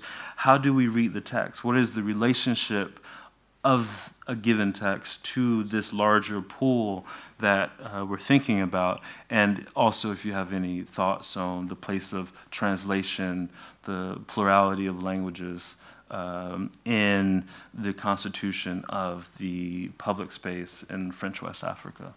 But uh, congratulations, I'm very happy to see that you have um, produced this, this great work. Merci beaucoup. Peut-être juste avant de, vous donner la, parole, euh, il y a beaucoup d'éminents euh, historiens, collègues dans la salle, mais je voulais saluer l'arrivée parmi nous euh, de notre grand éminent collègue, le professeur Ibrahim Atioub, recteur de l'université de Cheikh Anta Diop de, Dakar et récent honoris causa de, de Sciences Po. Avec sa modestie habituelle, Ibrahima nous avait promis d'être ici, mais ne voulait pas apparaître sur le programme. Mais il a lu le livre, il a déjà participé à un débat, donc si tu veux encore y participer, Ibrahima, tu es le bienvenu.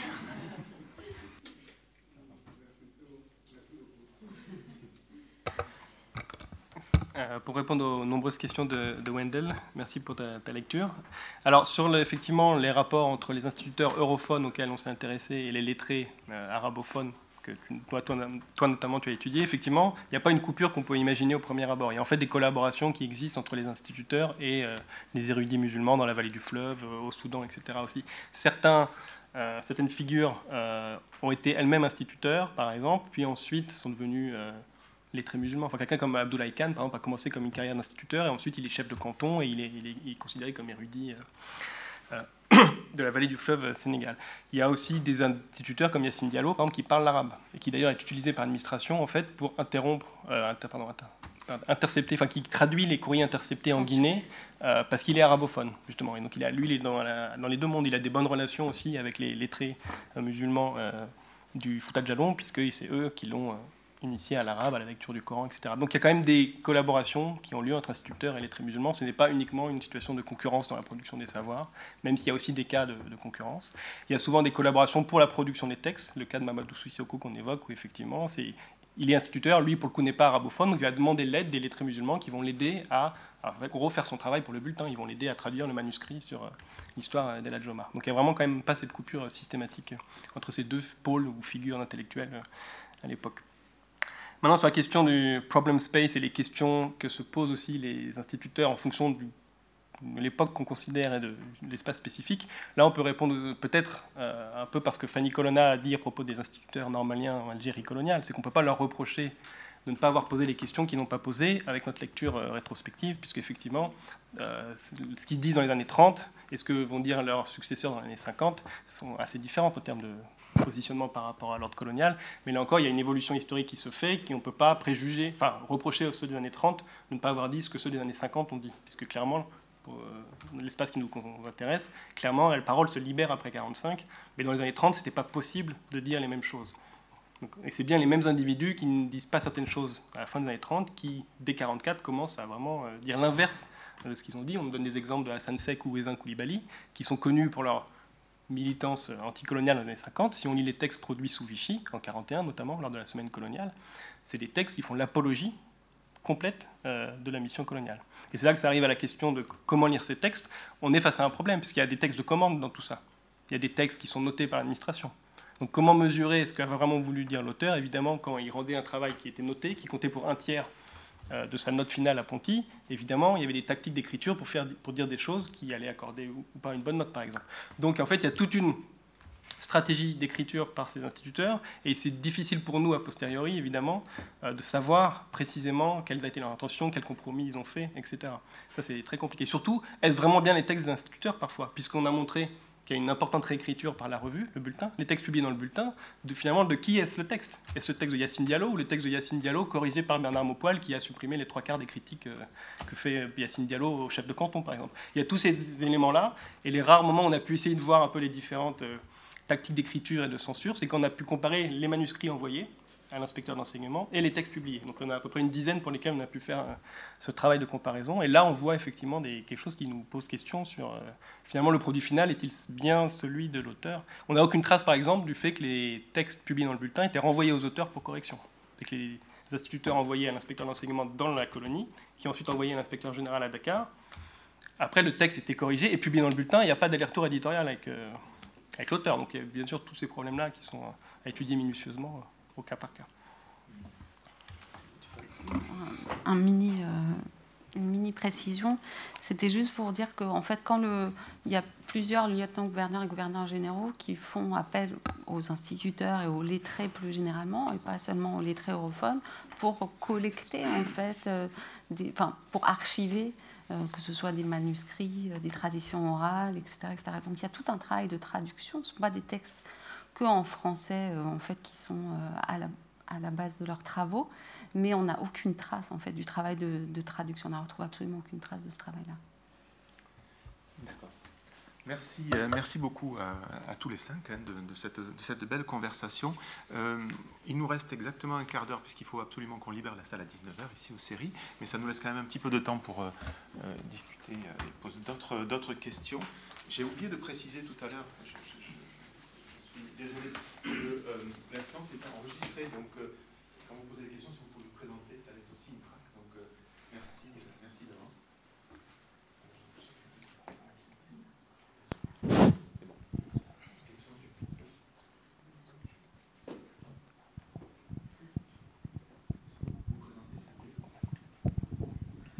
Alors, euh, bonjour, je m'appelle Razaki Moktoub, étudiant en première année euh, à Sciences Po sur le campus de Reims dans le programme Europe-Afrique.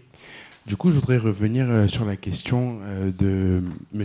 Pape Ndiaye concernant la négritude de terrain. C'est une notion plutôt questionnable en fait. M. Richard Vanegas avait relancé la question, mais j'ai l'impression que vous n'avez pas répondu. Et du coup, je voudrais, s'il vous plaît, avoir quelques précisions sur cette notion. Merci.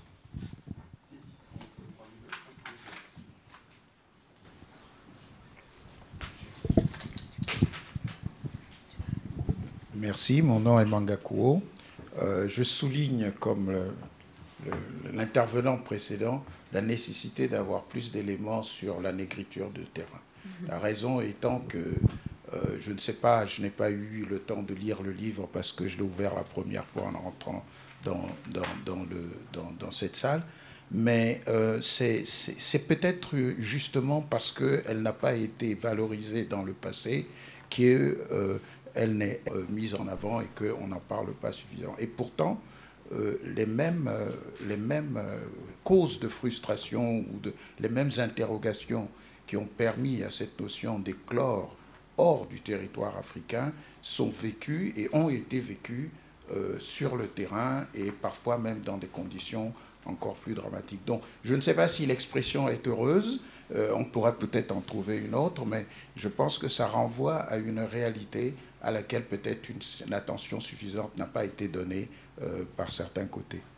La deuxième, le deuxième point que je, voudrais souligner, ou euh, euh, mettre sur la table, c'est revenir sur cette petite critique que je sens chez les auteurs en mettant en avant le, texte de Senghor. et en fait, j'espère que le livre permettra, permet au lecteur de, comprendre le statut que les auteurs veulent donner ou voudraient que soit donné à ce travail euh, fait par euh, ces, euh, ces, instituteurs.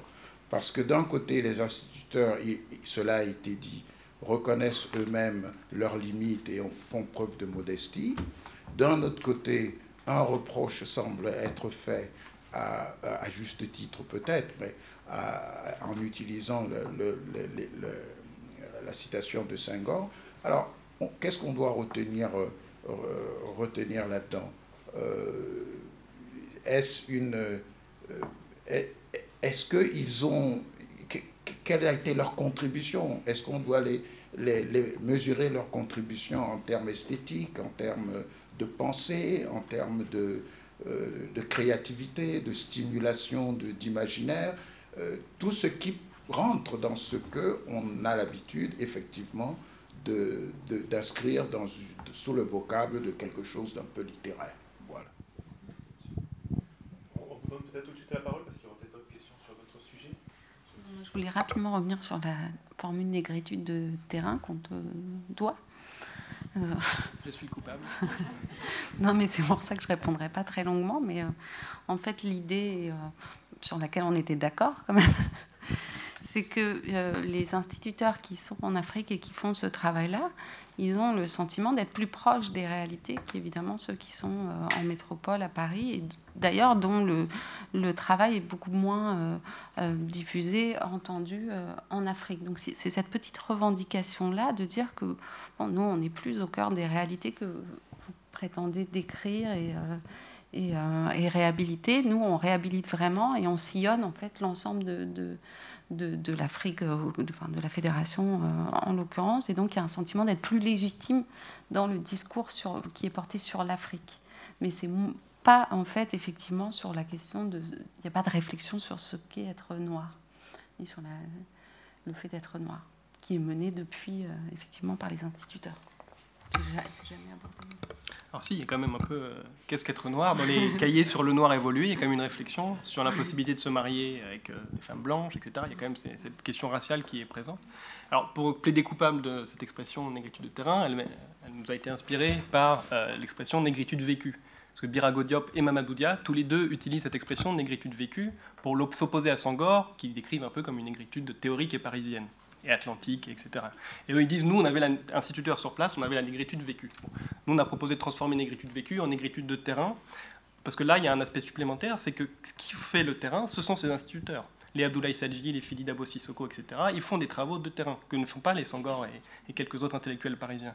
Sangor théorise les valeurs euh, culturelles du monde noir, mais il ne fait pas de terrain. Même s'il est inscrit en thèse à l'EPHE, il fait un court terrain un moment sur euh, les classes nominales en CRR et en Wolof, mais il n'est pas ethnologue de terrain, Sangor. Il a une vision très euh, lointaine et scolastique de la pratique ethnographique. Alors que eux ne sont pas des théoriciens d'ethnographie, ils ne sont jamais allés à l'Institut d'ethnologie de Paris comme Sangor, mais ils font le travail, ils font le vrai travail. Et c'est à partir de ce travail de terrain qu'ils arrivent pas tous évidemment, mais ceux qui font bien ce travail, qui euh, théorisent quand même les valeurs culturelles du monde noir. Envisagées à l'aune, certes, de la petite patrie, par exemple pour Philippe Dabo Sissoko, mais Philippe Dabo Sissoko, très clairement, ou Abdoulaye Sadji, peuvent être pensés comme des théoriciens de la négritude d'AOF. Alors certes, ce n'est pas la négritude atlantique, mais c'est la négritude d'AOF, parce qu'ils pensent, ils théorisent quelles sont les valeurs propres aux sociétés qu'ils étudient, en quoi elles se distinguent euh, des valeurs euh, européennes, et aussi en quoi la discrimination vécue la condition noire en AOF est quelque chose de très important euh, pour eux. Et ça, ils ont beaucoup de passages là-dessus sur les discriminations qu'ils vivent au quotidien euh, dans l'enseignement. Ils rappellent aussi qu'ils sont payés deux fois moins que les instituteurs euh, français qui font le même travail en AOF. Donc il y a tout à fait des, voilà, il y a une condition noire en AOF qui, théorise vraiment. Donc c'est dans ce sens-là qu'on peut dire qu'ils ont une élaboration théorique sur leurs conditions de noir en AOF face aux discriminations du pouvoir blanc. Et quels étaient leurs apports aussi Parce qu'on n'a pas répondu du coup à la question sur euh, les apports de ces travaux. Bah, en fait, ils sont quand même utilisés par les ethnologues et historiens des années 50-60, européens ou africains, qui utilisent quand même ces travaux d'instituteurs. Par exemple, les travaux de Mambi Sidibé vont être utilisés par certains historiens. Les travaux de Dominique Traoré sont utilisés par Yves Persson, par exemple. il dit que sur Samori, finalement, la version de Dominique Traoré est la plus exacte pour tel ou tel aspect. Jean Rouche, par exemple, quand il commence ses terrains au Niger, va voir Boubouama et il dit Bon, qu'est-ce que je dois savoir sur la région? Boubouama lui tend ces deux articles de l'éducation africaine, donc de bulletin d'enseignement et il lui dit Tiens, lis ça et on en reparle après. Donc, pour Boubouama, il y a une façon de se valoriser auprès de Jean Rouge et de montrer qu'il y a eu des travaux déjà faits et que voilà, fais tes devoirs, lis ces travaux et ensuite euh, on pourra parler euh, des questions euh, du rêve chez les Arma. Donc il y a quand même un usage de ces travaux. Il y a des travaux récents sur par exemple, je pense à Butchware sur Walking Koran, qui utilise les travaux des Pontins à l'école Ponty sur l'école coranique comme base aussi pour euh, discuter voilà, les questions d'enseignement euh, islamique dans les écoles coraniques. Donc il y a quand même une postérité de ces travaux qui n'est certes pas euh, immense, mais qui existe localement dans les travaux africanistes contemporains, avis.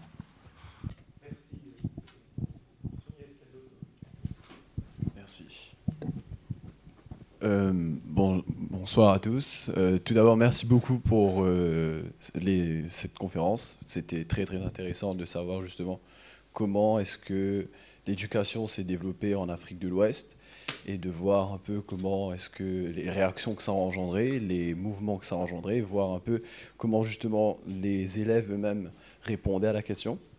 Donc je vais aller un peu plus vite, pardon. Euh, alors je suis Yann Charlotte, étudiant en deuxième année de master à Sciences Po, en relations internationales. Et ma question en fait portait plus sur ce qui s'est passé avant, euh, avant toute cette époque, l'époque précoloniale. On comprend bien que les intellectuels, il y a eu une grande réflexion justement qui s'est faite à Paris, entre les Léopold Sangor, les Franz Fanon et autres, Aimé Césaire, etc. Mais tout ce cheminement-là vient de quelque part.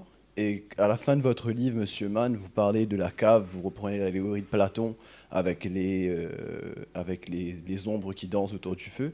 Eh bien, ma question porte en fait sur ces ombres, en fait. Quelles étaient les ombres? Quelles étaient ces, ces, personnes qui dansaient autour du feu? Et pourquoi est-ce qu'il y a eu justement euh, des mouvements où on se posait la question de la race, qui était ma race, de quelle race j'appartiens. Moi je suis de l'île Maurice justement, un pays où on est très métissé, c'est une question que je me pose tous les jours, qu'est-ce que je suis euh, Indien, noir, blanc, je ne sais pas vraiment. Et c'est toute une question en fait qui se pose et qui se retrouve peut-être dans la littérature africaine et qu'on ne retrouve plus maintenant. On a découvert au Mali il n'y a pas longtemps une bibliothèque enfouie avec plus de 1200 œuvres. Donc, quel est votre regard justement sur ce passé africain, cet héritage africain qu'on n'entend pas spécialement euh, ou euh, qu'on n'entend pas vraiment aujourd'hui? Voilà.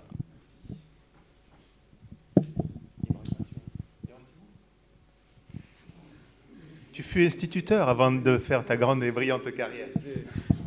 Ils ont tellement parlé de moi que j'ai rien à dire. Euh, parce que moi, j'ai été instituteur formé à la Jules Ferry. Vous allez diffuser le savoir dans les villages, euh, éclairer, combattre les, les, prêtres, les religieux, les marabouts et tout ça. Bon, tout ça, bon, il me révèle mes ancêtres, quoi. je les remercie de m'avoir révélé mes ancêtres, mais j'ai été formaté dans cette, euh, dans cette perspective à l'école normale des instituteurs. Et notre livre de chevet, c'était un livre, je crois, que ça, devait venir de l'Église. Euh, notre beau métier, enseigner notre beau métier. Et, après, on a lu Lef, Maria Montessori. Bon, on, nous a formatés à devenir des, instituteurs de village. C'est allé tellement loin qu'on nous interdisait de faire le baccalauréat pour qu'on reste instituteur.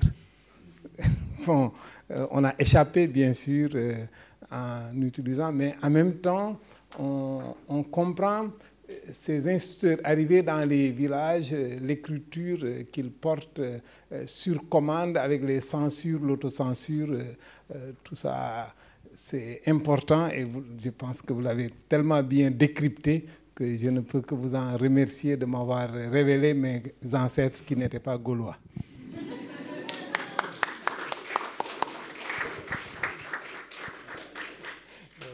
Euh, du coup, d'abord, je me présente. Je m'appelle Jean-Michel Bétran et je suis en première année euh, à Sciences Po, euh, programme Europe-Afrique, comme mon camarade à côté. Et du coup, je voulais revenir sur l'aspect politique de, ce qui est décrit dans votre livre, même si je conçois que ce n'était pas l'objectif quand vous l'avez écrit. Mais d'ailleurs, ça a été évoqué tout à l'heure lors de la discussion par quelques intervenants. Est-ce qu'on ne pourrait pas penser que comme euh, disait tout à l'heure euh, euh, l'étudiant derrière moi, est-ce que les, rencontres, les, discussions qu'on peut voir entre élèves et instituteurs, comme ce que vous avez montré sur la notion de la race, peuvent dénoter d'une certaine, enfin, de la nature d'un certain, mouvement politique qui émergeait déjà, qui allait à l'encontre du mouvement colonisateur en quelque sorte? Est-ce que le, bulletin que, vous décrivez n'est pas en fait euh, euh, une manifestation en quelque sorte de, la naissance d'un mouvement anticolonialiste, en ce sens où, il, dénote, il, dénote, il dénote de, rencontres conflictuelles entre, entre ce conformisme des instituteurs et le libre arbitre et la libre pensée de certains élèves.